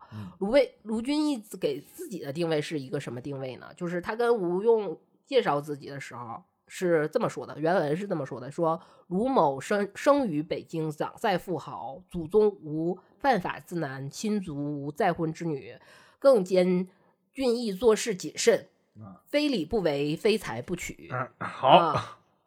也就是说，卢俊义是一个没有案底且清白，然后且有钱，而且最重要的一点是，卢俊义做事谨慎。嗯，这个算是他自诩做谨慎。我因为呃聊聊下去了，因为水浒里面很多就是你看他每个人入出场，他会有一个自我介绍，然后这个自我介绍其实不是说是作者给他的一个强人物设定，就是类似于说我从小。家庭呃，一数字呃，生活在生在一个海边小镇，我父母没什么钱，我上上海打工怎么的？不是这种，不是这种的，它是一个对于自身的认定。然后你看后面故事的发展，其实它跟自身认定其实会有一些出插入和矛盾。所以这个事儿我们可以如果有机会，我未来会讲，是我觉得还是挺有挺有意思的一个事儿。嗯，然后我们就再说回卢俊义的说自诩的这个谨慎，这个谨慎其实一部分是卢俊义自认为自己很谨慎，嗯第二个还有一个问题是说，卢俊义其实衡量别人也是这么衡量的。嗯为什么他当时会欣赏李固？嗯你记得李固的那个写写李固的那一段的时候，他说李固李固非常，就是他当时用了一个词叫勤谨，就又勤奋又谨慎，嗯。所以他当时是最开始这个这个地方他是欣赏李固，这是李固为什么会来的一个原因。嗯。然后他这个这段话里头还有另一个细节，就是说祖宗无犯法之男，这个说他自己身家清白，他又加了一句说亲族无再婚之女。啊，所以其实，在卢俊义的这个整个的对于男女关系上，其实卢俊义也是有着和符合那个那个时机，嗯，就是的一些小，我们可以算是小道德洁癖了。是，然后也算是埋下了一个这个事儿，而且是不能宣之于口的。我觉得是在这个时候就已经告诉你说，他给李固埋了一个命定之死啊啊。好啊，然后后面就是，尤其是这一块儿，我们可以就是无亲族无在家之女，其实我们可以看放在同期的，比如说《水浒同人》《金瓶梅》里看，你看那个如果有在家之女，就是金瓶梅是为你打开了一个什么样新世界的大门？对对对对。嗯我们再回到故事，就是从吴用在卢家出场的对话，然后嗯之前我们看是怎么吴用是怎么出现在卢俊义家门口的。他是说街上出现的是一对一对儿特别怪的人，因为吴用本身。呃，他原来是教书先生嘛，所以他打扮成道人还算是有仙风道骨，挺像的。嗯而且，但是他有一个比较呃出奇的地方，就是他挂金不菲，嗯然后很贵啊，啊、还还有一个呢是就是李逵，李逵在里面就是故事里给的打扮是什么？你想李逵梳个双抓髻，然后扮了一个哑照童，就是呃所有见过李逵的人，就在书里面是给了说他的样貌、他的形迹是非常可疑的。嗯这个事儿是我觉得是非常客观的，因为你想李逵这样一个，就是你看李逵之前杀对李逵杀人描写是什么？是排拿着斧头排头砍去，就这样的一个悍匪，杀人恶魔，就是他就变成一个双抓鸡的刀童，你看着也会非常之奇怪嗯。啊。男孩子哟，对，所以卢俊义听到就是属下报告就这么两个人的时候，卢俊义就一下子把他俩就喊进来了。嗯。然后这个我觉得他有一部分是卢俊义作为我们之前他说他是河北三绝，嗯。就是他对这个江湖的这种人物的这个敏感性是一部分，然后嗯。也可以说是，其实李固这个麻烦对于卢俊义来说，其我们觉得我觉得也算是一个困扰很久的一个问题，嗯。所以他病急乱投医，觉得这是凭着他的江湖这个敏感度，他觉得这可能是一个契机。嗯。啊，这个这块儿，我觉得因为没有文本支持哦，你可以认为我是过度揣度啊。我们再来往下看，原就是这个是绝对有文本支持的。啊然后原文是给了一个非常有趣儿的提示，他说卢俊义说自己就是他问那个，就是因为吴用是办一个算命的来给他算命嘛。然后这个他算命的时候，就是说你想，一般都说你要算什么嘛。嗯卢俊义说自己是君子问灾不问福，然后就给了一个生辰八字儿。啊这个生辰八字儿是什么呢？是甲子年乙丑月丙寅日丁卯时。然后接下来是什么呢？是吴用就煞有介事就开始掏出他的那个铁算盘就开始算，算完之后就布拉布拉说了一堆，这就是我觉得，因为你看这块儿好像是没什么太大问题，就是特别流畅的，嗯就是卢俊义的回答也是非常流畅的，然后吴用听到了卢俊义的回答也非常流畅，但这里头有一个特别大的问题，就是如果你用单字纪年法的话，你会发现，就是卢俊义给的这个八字说的是不对的，啊，啊、说错了啊，，对，你想一个，就是吴用说什么呢？你想，就是吴用他说自己是能算黄极先天神术，知人生死贵贱，然后他给的挂金，那个挂金如果换到现，就是呃，就是大概是多钱呢？就是是相当于普通百姓人家能生活个大半年 的一个这么一个钱数，可以啊。对，然后他听了一个这么奇怪的八字，嗯，然后他就直接算了，他没说，就你没给出一个，哎，你说的不对啊。对，所以这个时候就是卢卢俊义没有把他们，就是然后就是给出来的，给出来就是类似于就是说你有。就是给出的，就是后面我们说的，他说你要去东南训地一千里避祸什么的。其实这个时候里面，大家我觉得，因为呃，可能有的人就是说这段可能就是水浒作者随便编一个什么，但我觉得实际上它里面是有一个默认的，你来我往，嗯，就是你给我一个台阶，我给你一个台阶，然后我们各有各的目的，我们去干接下来的事儿。我觉得这个解释要更。相当于说是，明白明白。你我我不认为一个等把通篇是就整个水浒设计的如此那什么严谨的人啊，会随便编一个八字去说这个事儿算了就算了。嗯，这 里面是存在着这种暗藏的你来我往。明白明白明白明白啊！就好比说是一个属牛的跟一个属虎的说，我比你大七岁，然后说啊大七岁挺好，然后两个人还攀谈上了，这其实是扯淡的嘛。嗯，对。所以我觉得这次吴君义其实是在这次里面，就是找一下子就抓住了他可以用名正言顺的方法去除掉李固的一个契机啊。然后，而且你想，就是我觉得这吴军一猜大概一个猜测，我们就来推推理一下他整个的猜测过程，就是敢在河北三绝家里头骗钱，一定不是什么善类。嗯，然后。他觉得这些人肯定就是江湖人，但是他们到底是谁呢？然后他有有些许猜测，他可能会想，他可能是方腊，可能是谁谁谁，可能是哪哪的人，可能。然后，但是实际上最后吴用给出来说，东南逊地一千里外，基本上就是在这个时候，双方的目的是有重合点的，就是卢俊义也知道。你是梁山来的，然后本身吴用也确实是因为梁山的事情去找到了吴俊义，俩好搭一好了，都对猜到了。对，然后卢俊义就是算是这个时候也算是各方猜测，还是没有明说，因为东南训地一千里外也是一个明说。然后后来就是等于吴用在说：“我给你。”写一个挂歌是题，也又是在墙上题字儿，写了一个挂歌。这些真是喜欢乱涂乱绘，然后就是在墙上写的挂歌。这个挂歌其实最后它也是等于是一句，可以算是一个灌顶诗嘛。然后它每个这四句挂歌上面头一个字，最后放在一块儿就是卢俊义反。嗯，这个时候我觉得卢俊义已经百分百可以确定说这些人是梁山来的了啊。然后卢俊义在接下来的故事里面，其实并没有立即立刻采取行动，嗯，他是有来回推敲自己的计划的，嗯，然后因为后面的故事里头写的说是卢俊义经常是自己站在院院子里头，偶尔望望天，偶尔望望墙，然后自言自语，就是这么是有一段时间之后，然后他我觉得这段时间因为。卢俊义给自己的自诩自己的是谨慎，其实他是有说他在权衡这个计划，有计划整个是有收益，但是可能如果失败了也会有一些风险，非大非常大的风险。嗯，接下来我们就说一说卢俊义的完美杀人计划，最后的手段和前面的我们都已经说清楚了。然后呃，也就是说他利用听信算命算命之言出门避祸，然后路经梁山。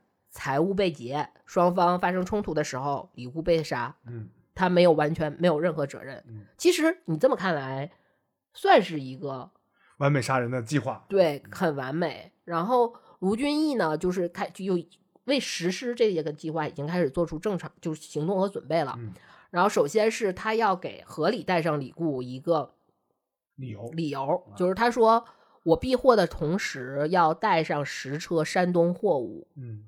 然后就是类类似于除了避祸，我还要有一些商务活动。嗯，那这个他们家负责商务活动的是谁呢？就是李固。所以他就带上了李固。你得压货啊。对，所以李固同去就是一个非常合情合理的一个安排了。而且这段里面是我觉得挺有意思的，他就是插，就是他们在讨论这个事儿的时候，其实非常有意思，因为。我们的我们说，当时他开的这个去东南训地一一千里避祸这个会的时候，参会的一共有四个人，一个人是李固，一个人是他的妻子贾氏，一个人是燕青。然后燕青在这里面就特别有意思的一个插曲是，燕青其实，呃，燕青当时年纪特别小嘛，他是家里面就是属于家生子，就是养养大的这么一个小仆人。然后燕青本身自己也是一身花绣，就有有花绣，而且很很有能耐什么之类的，就特别逞强。然后燕青的意思就是一下子就是他先，因为这个时候。只说去东南一千里地外去避祸，没有说要去梁山去哪。然后燕青一下就点出来梁山这个事儿了。其实算是有点暴露了，你知道吗？就是有点说破了这个卢俊义要目的了。目的对。然后卢当时李固的反应也是有点被点醒了。然后李固就马上就是说，就是。我有脚气，我去不了。原文真的就是，就他说的病就是我有脚气，我走不了那么长、那么两、那么那么那么远的路。然后卢俊义呢，就也算是灵机一动，当时就是在撕破脸的边缘。然后原文说，卢俊义听了就是大怒道：“养兵千日，用兵一 时啊，用在一时。你要跟我去走这一，我就是我要你跟我去走这一招，你便有许多推故。若是哪一个敢阻我，叫他知我拳头的滋味。”嗯，就是卢俊义的状态，就是说什么呢？你要不然你跟我去梁山，你被梁山的人杀了；要不然我现在把你整死。因为这个事儿，是因为我我们不说这个时候就可以不用追究其他原因了，我们不用细说开除原因了。就是说这个时候，就是因为你忤逆我，你多次忤逆我，那我是不是就可以揍你？嗯啊，我然后我失失手把你打死，你跟或者你我揍完你一顿，你滚蛋。嗯，其实。这个时候是现场聪明人，就是卢呃，因为卢俊义是知情人，然后聪明人是李固和他的妻子贾氏嘛。然后特别有意思这块儿，就是说李固子下呃吓得只看娘子，娘子便泱泱的走出去了。然后燕青也不知道说，也也就知道别别再继续说了。嗯啊。这个是我觉得这块写的特别有画面感，就是大家各谋心事，然后还有一个傻的不知道当时状况是什么人，一下点破了当时这个状态，然后所有人都又又重新调整了一下计划，重新做了一个现场的一个反应，而且这块算是一个跟他燕青，就是燕青，因为也算是水浒里面一个很重要的人物，你呢，你也是燕青一个成长的起点。你看燕青现在是这个样子的，你能想象说？后来到，就是他们开始要实行招安，然后在李师师的房里，李师师的房里，就是我觉得李师师的房里可能是那个时代，当时全世界范围内最冒粉 红泡泡 的那个点了。然后在，然后李师师还要看燕青的自那个纹身，肉体纹身纹身还摸来着。然后就是当时在那样的一个情况下，燕青干了一个什么事儿？燕青。真的是知完全知道他的头顶，他的背后悬了无数把刀。他没有说一下子就在那个粉红泡泡里开始怎么怎么样上头，他马上去给自己求了一个护身符，就是他是他给你看他给所有人，就是因为他要给梁山招安嘛，给所有人去就是求说免罪这个事儿。但是他第一件事他先给自己求，对，然后才是说接下来的事情，就是这是我。他是在那么一个粉红的场、粉红泡泡的场子里面，那么清醒的一个人，和在一个这么懵懂、懵懂无知，这个就是一个成长。对，这个我觉得就你看他在这就这一块，他还埋了一个这么大的一个伏笔，我觉得也是挺挺有意思的啊。哎，然后接下来就是我们再做回卢俊义的这个计划。卢俊义其实除了在做，就是让李固合法就合法合理的跟他。出门以外，他还做了，其实他已经做了，还做了其他的准备，就是，呃，卢俊义其实是在家准备了一个包袱，然后他到了梁山，他感觉他快到了梁山的势力范围的边缘的时候，就在势力外，他就让那个店小二，嗯准就是因为店在他到那个他是怎么判断的呢？是他到了那个店里面之后，然后店小二就是提醒他说，客人你要小心一点，马上你要到梁山了，你要怎么怎么样。然后，那个卢俊义就说：“你给我拿四个竹竿，我我要干一些事情。”然后他就拿出他之前准备好的包袱，他包袱里面就准备了四杆大旗。嗯，为什么呢？是因为他需要梁山知道他来了，因为他嗯虽然不知道梁山，但他的知知自己的目的很明确，嗯他需要梁山对他采取行动，嗯他需要梁山来杀李固，嗯 所以他准备了四 四个，他让管家要了四个竹竿，他撑起了四面大旗，就是那意思。我来了，我来了，我要整死你们！啊你们来不来整死我？我来挑衅来了，就是干了这么一个事儿。接下来就是他还做了一个什么事儿？因为他对于他自己的判断，是因为我是河北三绝，嗯我的武功就是我不一定能打把你们打了，但是自保绝对是没有问题的。然后他跟梁山人一碰面之后，他干他是什么呢？跟每个人他其实不是缠斗，你看他所有的描写是，呃，这个不是缠斗，是双方的。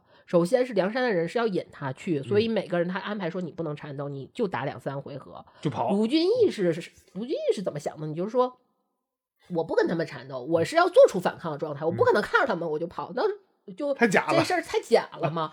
而且他之前在那个，我觉得他那个起义也是一个证物证，就是你别到时候说我跟梁山有勾结，嗯我这事儿我得把自己洗得干干净净的。嗯这个起义首先是一个物证，嗯还有人证。我让那个小二店小二给我拿竹竿这个人我不认识吧？啊我第一次跟他见，他给我嗯拿了竹竿而且我也表明了说我对梁山肯定势不两立这个嗯事儿了。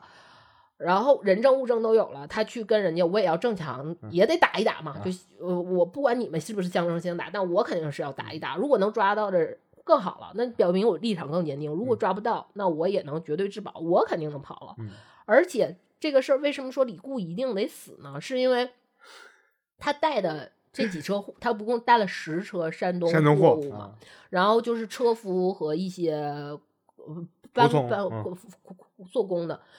李固是干嘛？李固是管家。李嗯固是管家，是他所有的天赋值、他的能力值都点在了能写、会算和勤俭上了。所以正常的话，如果我们想象一下啊，就是一群土匪冲下来，嗯他肯定是要找一个突破口。嗯这个突破口，卢俊义本身是有武功的，他在跟人厮杀。然后车夫，我觉得，因为他日常都会进行一些劳动，所以他们的体力值一定是够的。武武力值看不出来，但体就是你血槽肯定是高的。嗯但是李固，你看他肯定是 都点在了敏捷敏捷上，你知道吗？或智力上。你外在看的话，他的体力槽肯定是最低的，所以李固是一定是第一个，就是杀入这块儿的第一个突破口。嗯而且以前劫道是肯定一般不会太杀车夫，嗯因为你杀了车夫，没有人给你赶骡子赶马嘛，嗯所以车夫也会是成成为整个这场就是见证人。就是如果按照卢俊义自己本身的计划来说，就是今天死的就李固，没别被人。对 被官府抓，我们要看想站在卢俊义的角度上嘛，就是他被官府抓了，就首先我可以让那个店小二给我证明我去进梁山，路过梁山，首先是我存路过，啊其次我跟他们也势不两立，这个人证物证有了，然后如果车夫能活下来的话，跟回回来也是说我们的员外当时杀就是冲杀进去了，跟啊每个人都交战了两三回合，啊然后为了保护我们所有人和呃，货，没没有，就是肯定是有自保嘛，啊确实是真的，真打真真枪真真真打真感受了。啊然后这个事儿其实挺圆的，但是出了一个什么岔头呢？是卢俊义在每跟每个人交锋的时候，卢俊义原来想的是什么？原来就包括在开那个去东南去东南训地一千里的这个大出门大嗯会的时候，所有人就说一定是这些。首先，大家认为的是固有认为的是土匪来上你们家踩点儿，或者是给你出了这个主意，或者他们不是土匪，或者他们是土匪给你出了这个主意，他一定是要骗你到那儿去？起到那儿去是什么呢？你你作为一个员外出门，你们家本身是经商的，那你一定会带着钱财，或者是你一个有钱人出门一定是带着钱的，对，穷家富路嘛。对，穷家富路嘛。然后他就是为了抢你钱，或者是他觉得你不知道你是河北三绝，他要绑架你、勒索我，嗯就是为了钱嘛，对吧？然后所有他，而且所有人都说，就是在那个家庭会议里面，所有人也都说，就是他这个人。这个算命的来就是为了骗钱，算命来就是骗钱。所有人认为梁山要的是钱，嗯但是在卢俊义跟梁山所有的这些大哥们交手的时候，所有人就说，呃上梁山做交易，就是你我我你我要你加入。然后卢俊义突然间意识到有一个问题，嗯问题是在于什么呢？是我这个计划，我的预判和他们，我的预判不是他们的预判，他们不是奔钱来的。对他们的预判跟我的预判有有差头。嗯这个差头是什么呢？差头是他原来认为他们奔奔钱来，我也带了钱，你们为了抢钱，你们会杀李固，对吧？嗯但是你们让我做交易，那他你们会不会杀李固？嗯问号。嗯然后你能看到整个卢俊义交战的时候，卢俊义先是没有正常，先是开始还是正常打，嗯正常打完之后，他觉得这事儿我反正打打赢打不赢都无所谓了，我要回去的时候，卢俊义为什么要去看那个车？他发现他们把车带走之后，人是是毛都没碰，带走车了带走了。对，啊安安全全的把所有人带走了。那这个事儿就麻烦了，啊，就不是说在跟土匪混混战中他被杀了这个事儿，就那我出来干嘛呢？嗯就是因为有，如果你说就是八字那块儿都是瞎，不是瞎，都是随口一编，不是有这个事儿的话，你想想，为什么卢俊卢俊义出门跟大家所有所有人说是干嘛？说是东南一千里去你一千里。避祸，嗯，因为有在家里待着就有血光之灾，所有避祸。那你为什么在到梁山的时候，你一个避祸的人，你去梁山找事儿？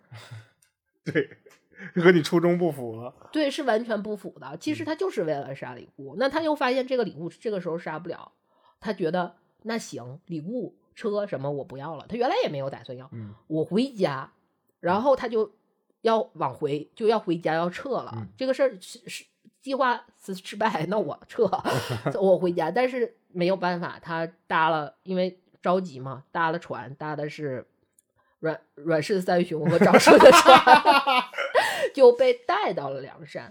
又带回去了。对，然后被带到梁山，实际上你能看到，就是说他们拉说拉卢俊义上山的时候，就是卢俊义刚上山的时候态度非常不好。我觉得这里面有一部分是卢俊义本身也是挺正的，就嗯是算是因为本身他也没有什么。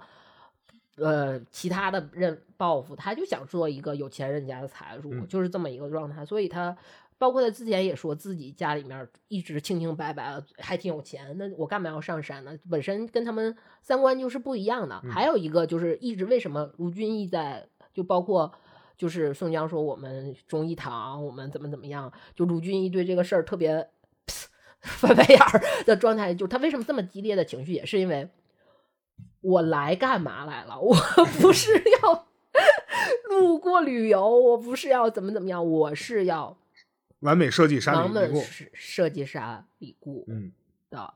你跟我想的完全不一样，其实他也非常生气这个事儿。嗯啊，这个是完美犯罪的雏形，但是他最后他折在了 甲乙双方的这个这个。我觉得其实，在文艺作品里面，我们跟正常案件的完美犯罪和完美有什么啥不能放在一块儿？文艺作品里面是什么呢？我们就要看这个人设计的精精巧巧，心思极细腻，反复推敲，一然后包括所谓的骗子电影也是，我们都认为这事儿成了，嗯这事儿绝对成了，然后就是有莫名其妙的因素，就是有这些乱七八糟的和你想的不一样和你想的不一样，或者就是什么结果，其实在最开始就已经定下了基调，就这事儿成不了，但是你又为这件事儿又怎么劳心劳力，嗯我们就要看那种就是。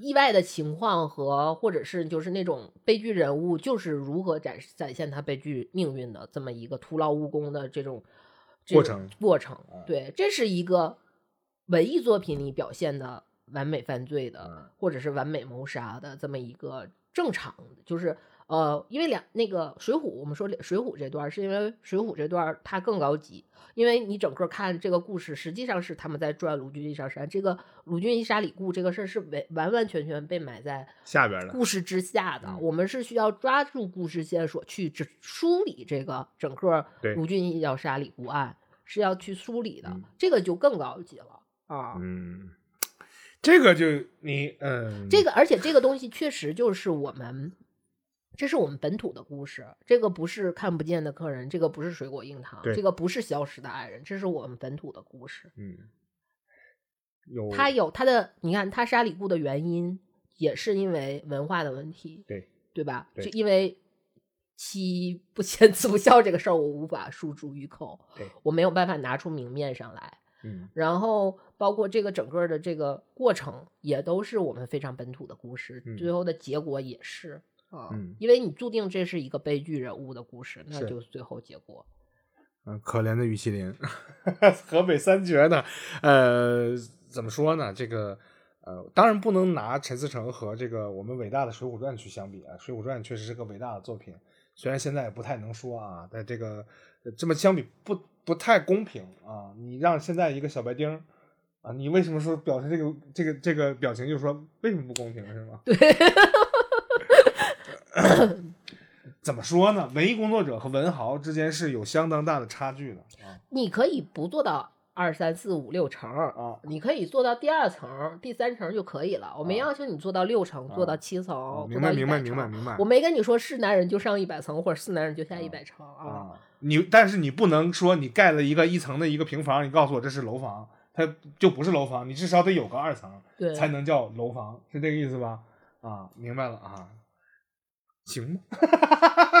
当然了，这个我我国本土的故事呢，这个精彩程度呢，丝毫不亚不亚于那些没文化的这个呃欧美佬们啊。我们现在总是以这样的一 一种身份自居嘛，我们的文化源远流长。当然，我们有非常多好的东西，但是他都看不见消失的我国文化，是吧？他只能看见水果硬糖，但是他也没抄明白呀。对，就抄作业他也没抄明白。哎，这事儿就是怎么说呢？这个刚才我们已经体验了一把这个古典的完美犯罪是一个什么样的一个样子啊？那是一个很古老的一个故事了，毕竟离我们这过去大几百年都是有的了，对吧？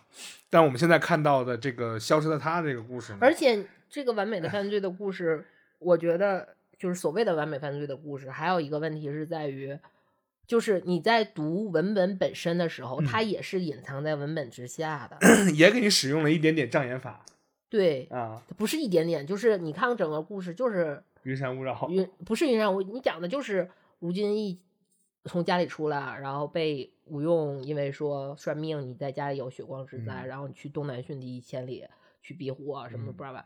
就是这样一个故事。李嗯李固那个是我们根据所有的线索去采访的。还有一个问题是在于卢俊义本身这个事儿，一是两个人的预判不同，嗯，造成了他说这个嗯事儿最终计划的失败。但最终计划的失败是预判不同吗？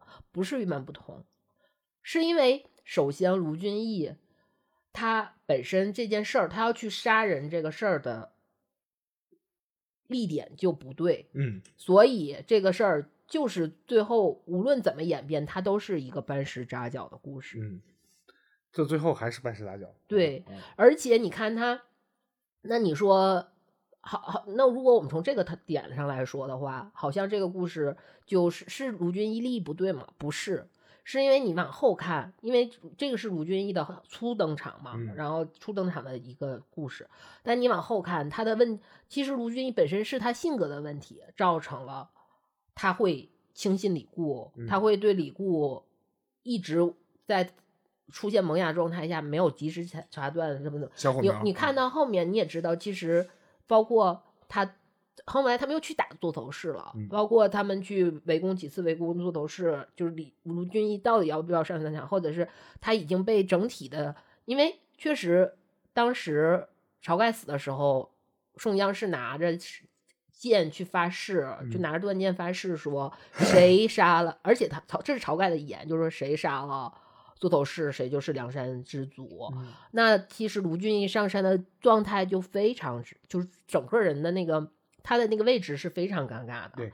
然后你再看他在那个非常尴尬的位置上，他又去做了一个怎么样的面对？他也并不是非常积极的去做一些改变和他一嗯直在回避。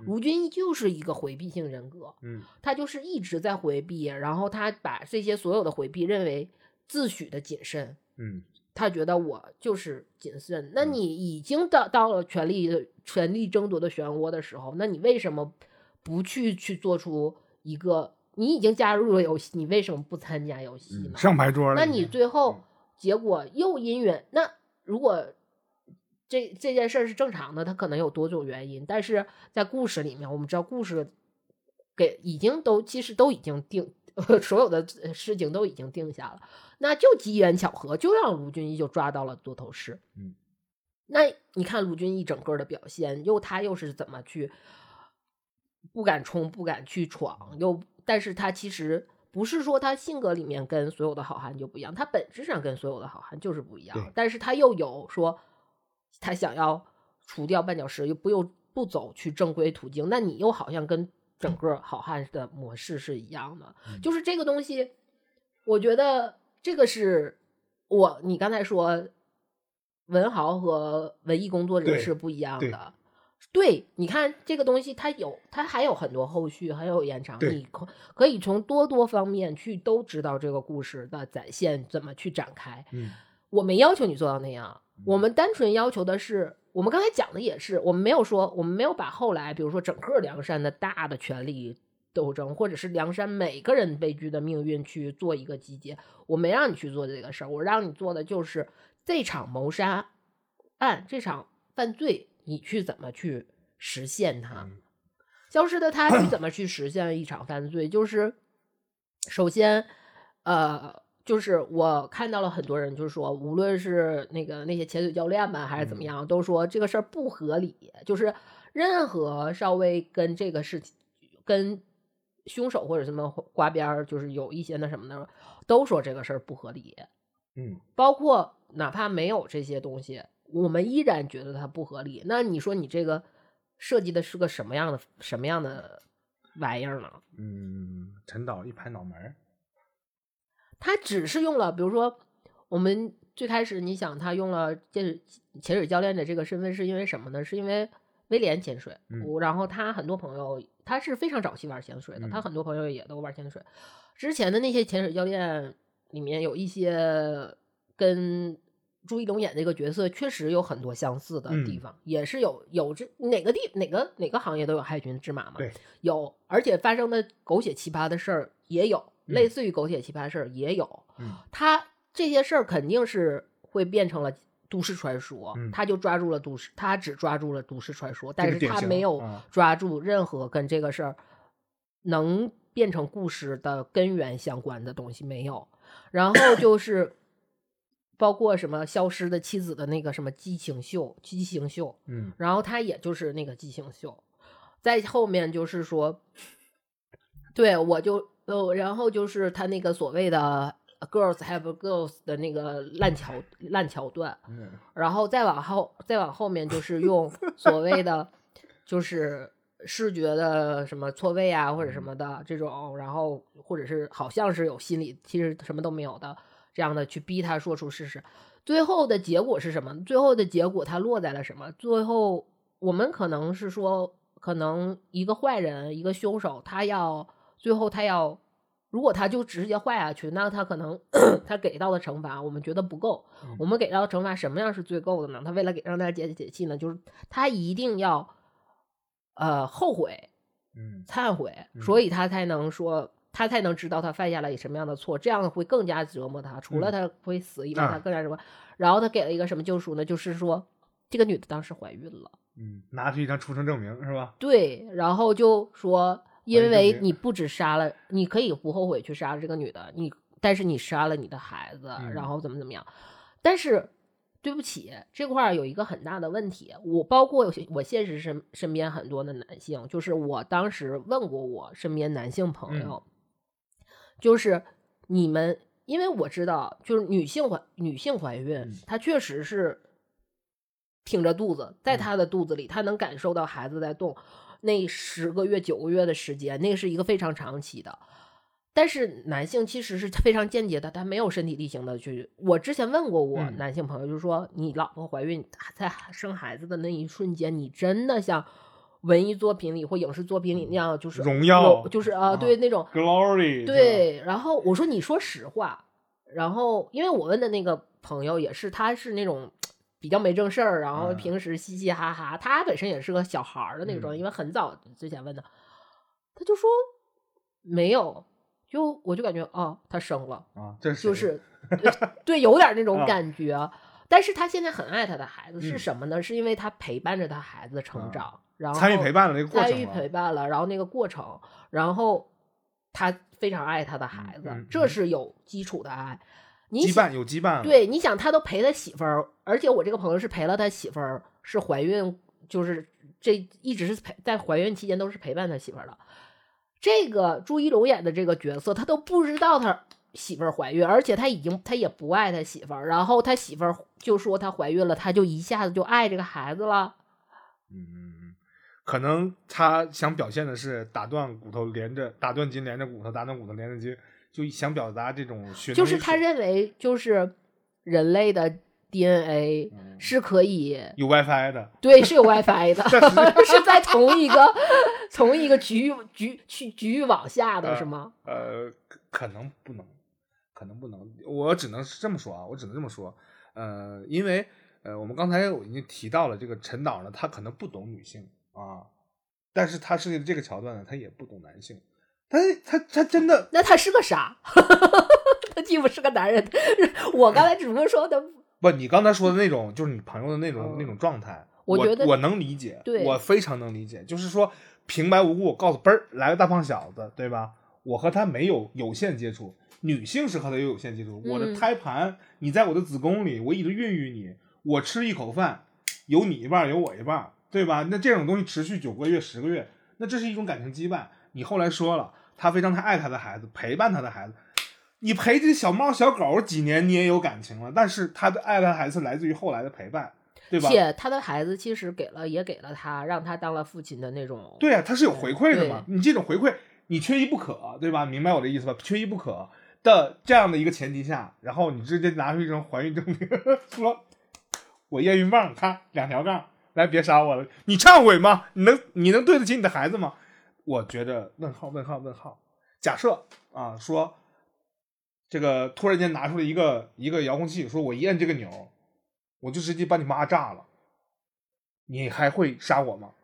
对吧？我我只要一死，手就松了，你妈就炸了，你这个我都行啊。但是还有一个问题就是说，其实你能看到整个就是朱一龙塑造的那个角色，他也没塑造啊，就是朱一龙那个。按照他认为，他已经塑造了那那个角色，已经是泯灭人性的了。嗯，你怎么能去挖掘他人性呢？他没有这个东西，就是相当于是什么呢？相当于是你玩黑魂，你需要做火，然后人用人性，然后你变变人儿，然后你再去打，你是有人性的。你没做火，你都没变人儿，你还是个活死人。你没有这个东西，你怎么去换它？这里边有点逻辑 bug 啊！他还认为，就是无论是什么样的人，哪怕是这种极其病态的这种心、这种心理的人，他也是有人性的，是吗？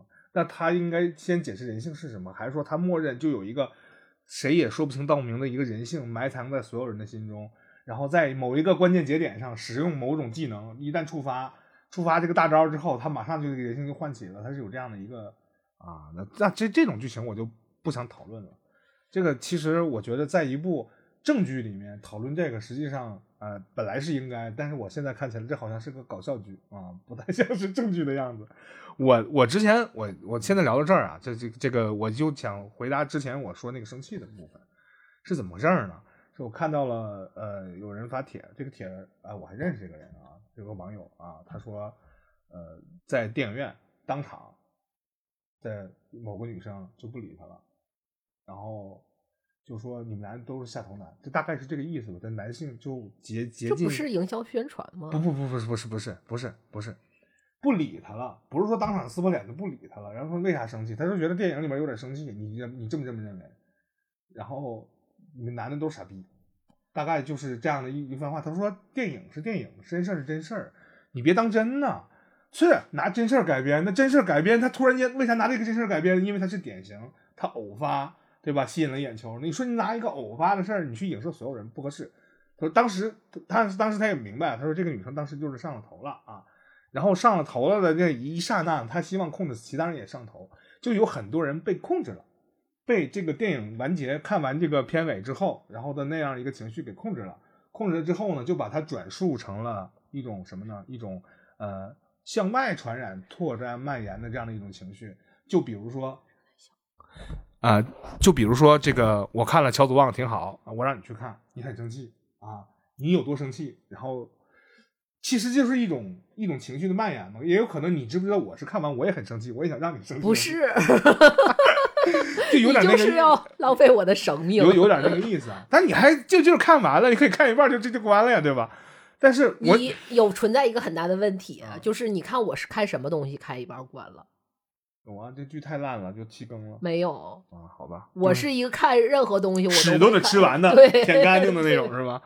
我想说的是，以前我们老骂资本嘛，说这个资本裹挟你干这个事情，干那个事情。但但是我们忽略一个事儿，得有一个人去干啊。这个销售的终端是谁？他不希望你成为终端，他希望你成为他中间环节的一端，希望你再去呃扩张蔓延，把这个东西扩张蔓延的时候，你拓展给别人，可以正向的，可以就这个东西好。咱俩去看看，哎，挺感动。这东西坏，咱俩去骂骂吐槽，挺好玩。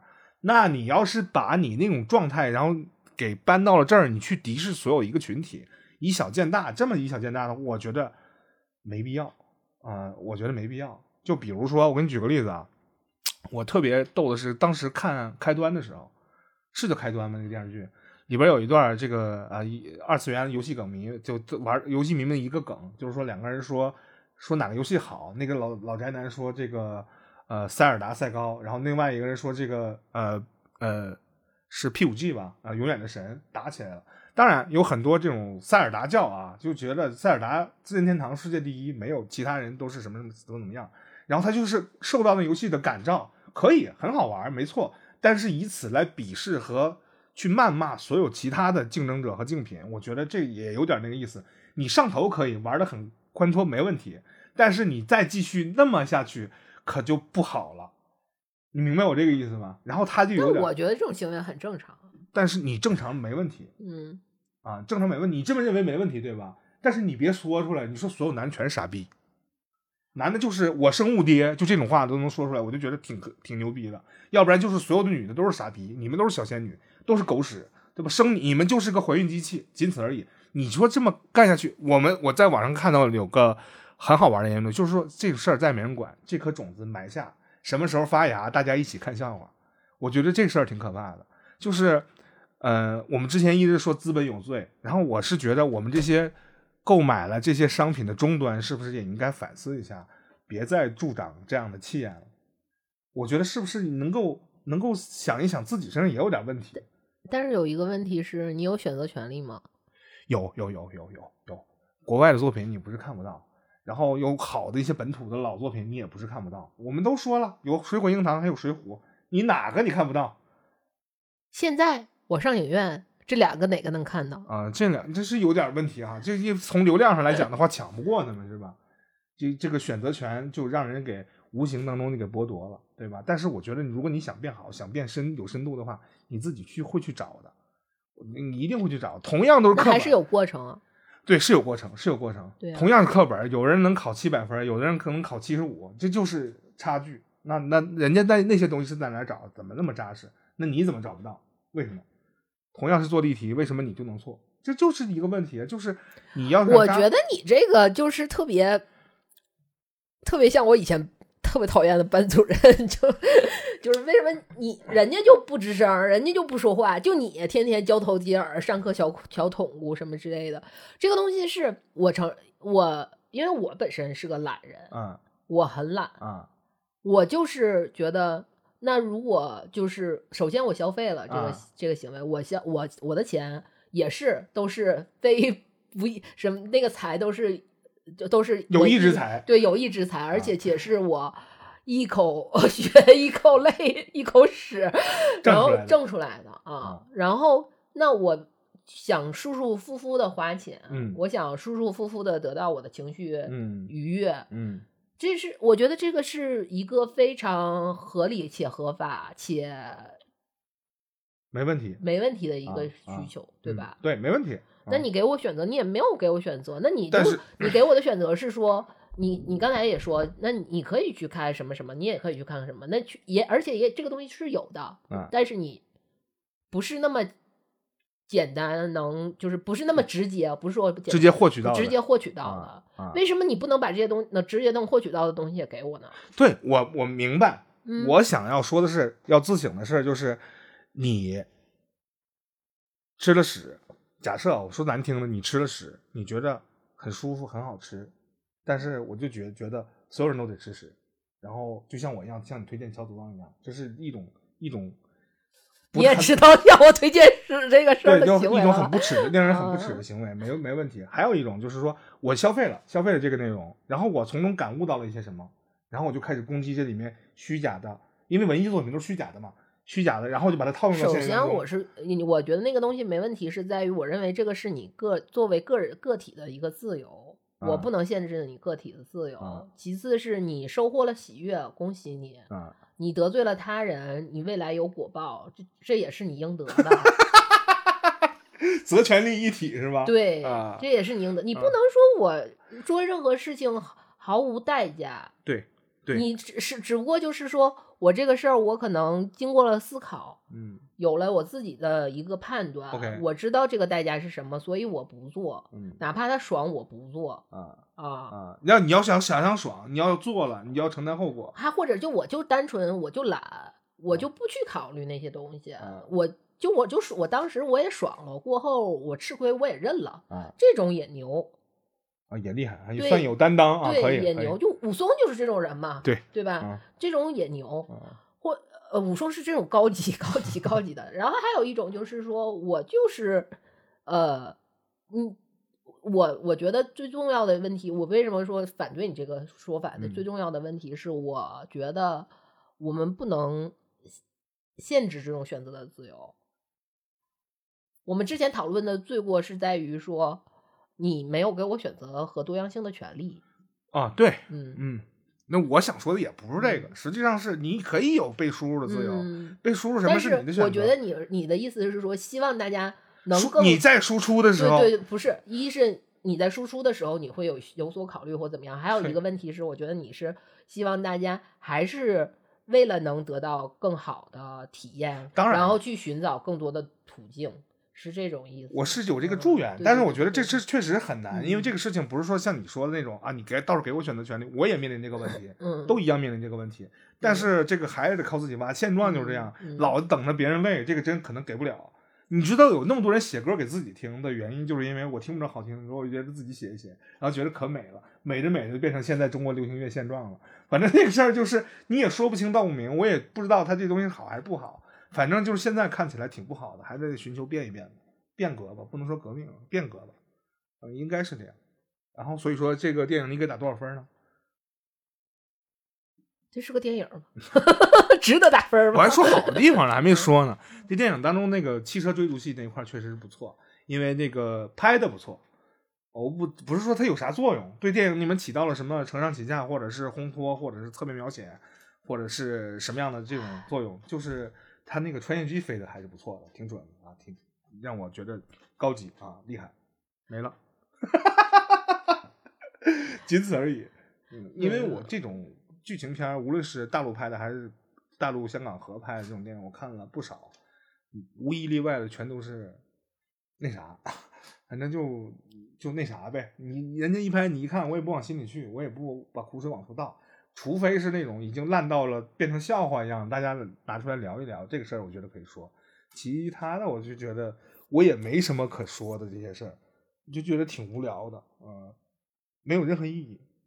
这个意义至少你让我得我一乐因为。我确实就是因为你说这个选题之后，我看了这个电影，然后为什么我们这期讲了这么多场外故事嗯的原因，就是我真的一点都不想聊它，我就想讲场外故事。嗯 这个就是这我做这一期的初衷。我觉得场外故事好多的好的太多了，这我不想聊的。所以 嗯，所以这个你对他的评价就是怎么说来着？就是我说你给打你这个电影你给打多少分？比如说在豆瓣上你给打多少分？他说你这个电影就应该下架，不应该在上面待着，那就不叫个电影，是吧？就好像我们之前前一阵子不是我特别忙嘛，然后我们就给客户拍了一个片子，然后需求没对明白，然后我们那客户就跟我说了一下，你们这片子现在拍的跟诈骗似的，当时我就哭了，那没办法，就补补救也来不及了，就拼命加班改，就只有这样，我给自己解释一下，发挥我理反正你论。客户也 听不着，解释也白解释，一点都不诚恳。嗯，行吧，这个破电影，嗯我没啥可说的，你还打算再看一遍吗？我有病吗？但是《西红柿首富》我看了两遍嗯，啊，大家大家觉得那个东西很烂，但是我还是看了两遍，然后为的是找彩蛋和梗去了。那样的电影你觉得会烂吗？那不就是电影？大电影行不行？叫大电影可以吗？嗯，不叫。我觉得这个东西，就是为什么我刚开始最开始说周生的那个故事，就是这个东西你拍完你自己看没问题。你那那你就是我觉 得那那自娱自乐挑费挺高啊。对，就是你有你有钱嘛，那你愿意怎么干花是你的事儿。我我一直尊重他人的自由，对吧？对吧？你你你就是这个这你说的这些，你刚才说的这几这些东西都是是是是，我认为是什么呢？就是说这个人他很有钱，他觉得自己特别牛。我也看了很多牛的东西，我也同样能拍出来牛的东西。我。就因为经常会有那句话，就说你行你上啊，我上了，对我上了，完了我拍拍完，你别给别人看啊，你拿回家你自己整一个，自己盖个盖盖个影院，完事儿那个完事儿你看，你一边看一边拍自己胸脯，这真牛，我真厉害，我真棒，就可以没问题啊，这种我觉得。而且我觉得这种东西，你要是拿出拿出来跟朋友吹牛逼，也是很很厉害的。哥们儿自己导个电影，对对对对对对，呃，看你看不着，但是我看了特别牛，我自己看了，我觉得我特别牛啊，这没问题。一个人的点映，对。然后呢？而而你不不止一个人点映啊，你可以一个人二刷、三刷、四刷、五刷、一百刷，没有人拦着你。那剪辑师骂街了，这他妈让我剪出来老费劲了。不是，简直你你你他就是付出正常的工作，然后得到报酬啊，对呀。那他得到了额外的伤害呢？这怎么算呢？那他你可以不接这个活儿啊，要不然我现我现在咋没活干呢？就是我觉得我我接之前我哪知道这素材是这样的呀？我我没我我都我我没活儿，这原因那也是这也是果报，也是我的果报。我不想受到多次伤害，我就不干这个活。在结束之前呢，这个我再问你另外一个问题，你觉得这个男女主找的好吗？你是说符合不符合角色，还是他们的演绎角角角色？啊，首先我认为这个东西不成立。那演的好不好呢？不好。就是时尚掉花了。呃，怎么说呢？就是里面，因为他给前面给了一个设定，就是说朱一龙这个角色他是有病的，有精神病的，所以他脸会抽搐。嗯。然后北野武说：“你骂谁？”对，而且就是。嗯，这个事儿吧，也也也，我觉得是一方面儿，还有一方面是什么呢？是因为本身电影宣传，我觉得电影宣传也是占了一个他的那个营销和宣传也背了很大锅，就是因为我我有看到，真的有看到有人说朱一龙就是梁朝伟，哎，不知道这麦克风能不能收到我的叹气？然后你想，我看了这样的报道之后，我会认为朱一龙演的好吗？挺好，那不梁朝伟挺好的。哎，然后就是 也不知道那个会不会受到我的恨。对，然后再加上就是这个人，因为人物本身不成立嘛，所以你怎么去演绎，怎么去塑造这个事儿，就都很怪。嗯啊，因为你的信念感没有了，所以你就不信了嘛。你演成什么样？不是，就是你不是一是或者是你的信念感没有，你演成什么样也没有办法。二是你有信念感，嗯，那这事儿就更荒谬了。就你居然能相信这么不成立的角色？那你这东西有点这个原罪了，这个，所以不成立是原罪。对，嗯。那也就是说，想拍出一部合格的电影的话，它成立这个事情是根源。如果说这个东西都掰了的话，就没戏了。因为我我就知道有一些很多仙侠剧啊，他拍的也都挺成立的。你就写仙侠剧，它本身那就是一个虚构的东西，不应该成立，但它也是成立的。但是你拍这样一个现实题材的一个东西，它竟然也能？它不是现实题材，这哪是现实题材剧？你改编的，现实事件改编，人买版权的还，这不是现实题材吗？这哪儿现？不是，就是你看啊，这个事儿就是说，他认为就是我知道，比如说像那叫《大城小事》吧，就是尼可基德曼他们拍获奖了那个剧，你看啊，就是。这一批这种家庭罗生门，就或者有杀妻有杀，可能这些故事都是有杀妻有杀夫的。然后他们的爱情的幻想都是出现在海滩上，嗯，然后他们爱情的呃修罗场也都是出现在海滩上。这个故事全，呃，你看是不是啊？然后这个故事也确实全都照搬了，对吧？也全都有了。也不知道能不能收收到我这个叹息的声音。然后就我们再看说，比如说他用的所有的色色调，就是我们之前说过 L S 四的那些邪教美学什么的，这是那是邪教美学。我们可能因为那个是个人品味的问题，我我都我我认为我我可能我的品味都不够，可能我也我也追求不了那种美学。但是也有正常的现在的商业的一些商业作品，商业作品的美学，或者是怎么样，包括我们比如说，哎，就这我要说《博恩恐惧》，啊又回到来，你看《博恩恐惧》里面，就是说他去塑造博前期的时候，你看所有的空间都是闭塞的，然后他所有的光打的都是那样的光，然后一回到他母亲的那个别墅，那个空间大挑高，对，大空 不压抑了，然后那个颜色，或者是最后他那个审判。也是，也同样也是大挑高，然后那么因为它是宽阔的对，但是它那个光又不一样了。然后就是，你看这个这个这个这个 这个消失的，哎，这么比就太确实是有点太。不，那个这个电影比那个电影花钱花的多。然后 你看消失的它里面就是全都是那种红黑光，然后你要拍就是所有的都是那种霓虹霓虹的，就是像要。好像要是马上就要下一秒就赛博朋克了那种，然后永远都是那种又赛博朋克又有那个东南亚那种湿捞捞的那种那种汗汗的那种，然后要去就是他想说，我为了让这个故事高级，我去做了这么些事儿，然后做的都是廉价的努力，还往里插点空镜，这都廉价，对，这不满意。不是不满意，我对他没有没有过期待。对，谈何满意不满意呢？嗯，但是他当演员演《士兵突击》还可以啊，啊，那还可以。那就是他本色出演呢。对，但是演的还行啊。那叫啥演？本色出演叫啥演？也对哈，得像于和伟那样，又能演曹操，又能演刘备，是吧？呃，关键是，哎，行吧，这个演员转型去做导演这个事情。今天是五号啊，明天是他的兄弟王宝强这个八角笼啊上映的日子，我也不知道那个电影是什么样。号称听说貌似疑似可能是陈思诚给他掏的后期的钱，因为他宝强说他自己没钱了，然后这个陈思诚说兄弟我来，我给你掏后期的钱，可能要掏了额外的钱了，是因为可能。哎，我觉得其实他有，哎，你这么说，我突然间有一个有一个有一个事儿，我觉得能把它洗干净的一个事儿，啥事儿？就他。如果，如果他的宣传 宣传团队听到这个事儿，我觉得这个事儿要比就是你什么这种女性关爱什么个人还不够，你别搞这些了。电影什么的你也别买版权了什么的，你别别搞这些，你就比如说像真正有那什么的人，你给他掏钱啊，只做投资，在他在他需要的 人们的什么的时候，你掏出你的 money，对你掏出你的金钱，金钱之后，你帮助他，对吧？我觉得这个洗的。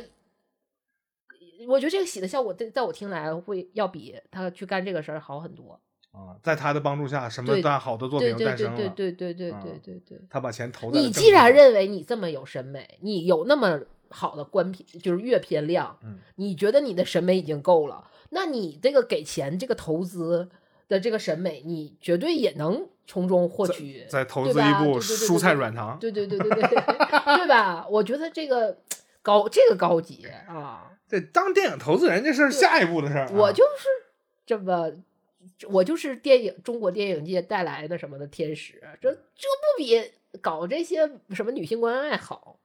这样吧，要不陈导去投游戏吧？他啊，那这个无底洞算了。你是真的要天罚他咔嚓是吗？真的就是直接 哎呀，投了一步，像定蟹似的把自己推下去是吗？大时代的时代一去不复返，港剧也没有那么精彩了。这我们不是重古，只是说现在呢还能再创造出新的可能的好玩的东西啊。但是看起来这个消失的他还是给很多人创造了很多情绪价值，这也可能是他的价值吧。只不过是我们不是他的这个核心受众。也不是他的种子用户，更不是他的核心拥趸，所以说这个事儿我们不能理解，也很正常。给我们创造价值的，给我们造开了一题新选题啊！但这个新选题还是有一点代表性的，是因为这个我们在聊的这个事儿呢，至少它代表了一类大母题的电影或者是文艺作品。我们还给大家分享了一些唐传奇啊、聊斋里的故事，大家也都那么一听，对吧？水浒这个东西也是我国自有的这样一个完美谋杀的这样的一个文本，这个大家也都领略到，可以大家影响大家去看看这个也是好的，对吧？这算是陈思诚给的加持吗？这算是我给的加持。陈思诚给了你的，你这个事儿就特别像我介绍我一个朋友干活，然后他干的稀弄，然后最后我就无限给他。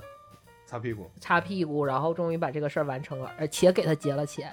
最后他发了一个朋友圈，感谢甲方爸爸。那个，因为那个那个甲方爸爸还是一个国内超一线嘛，然后就感谢某某先生。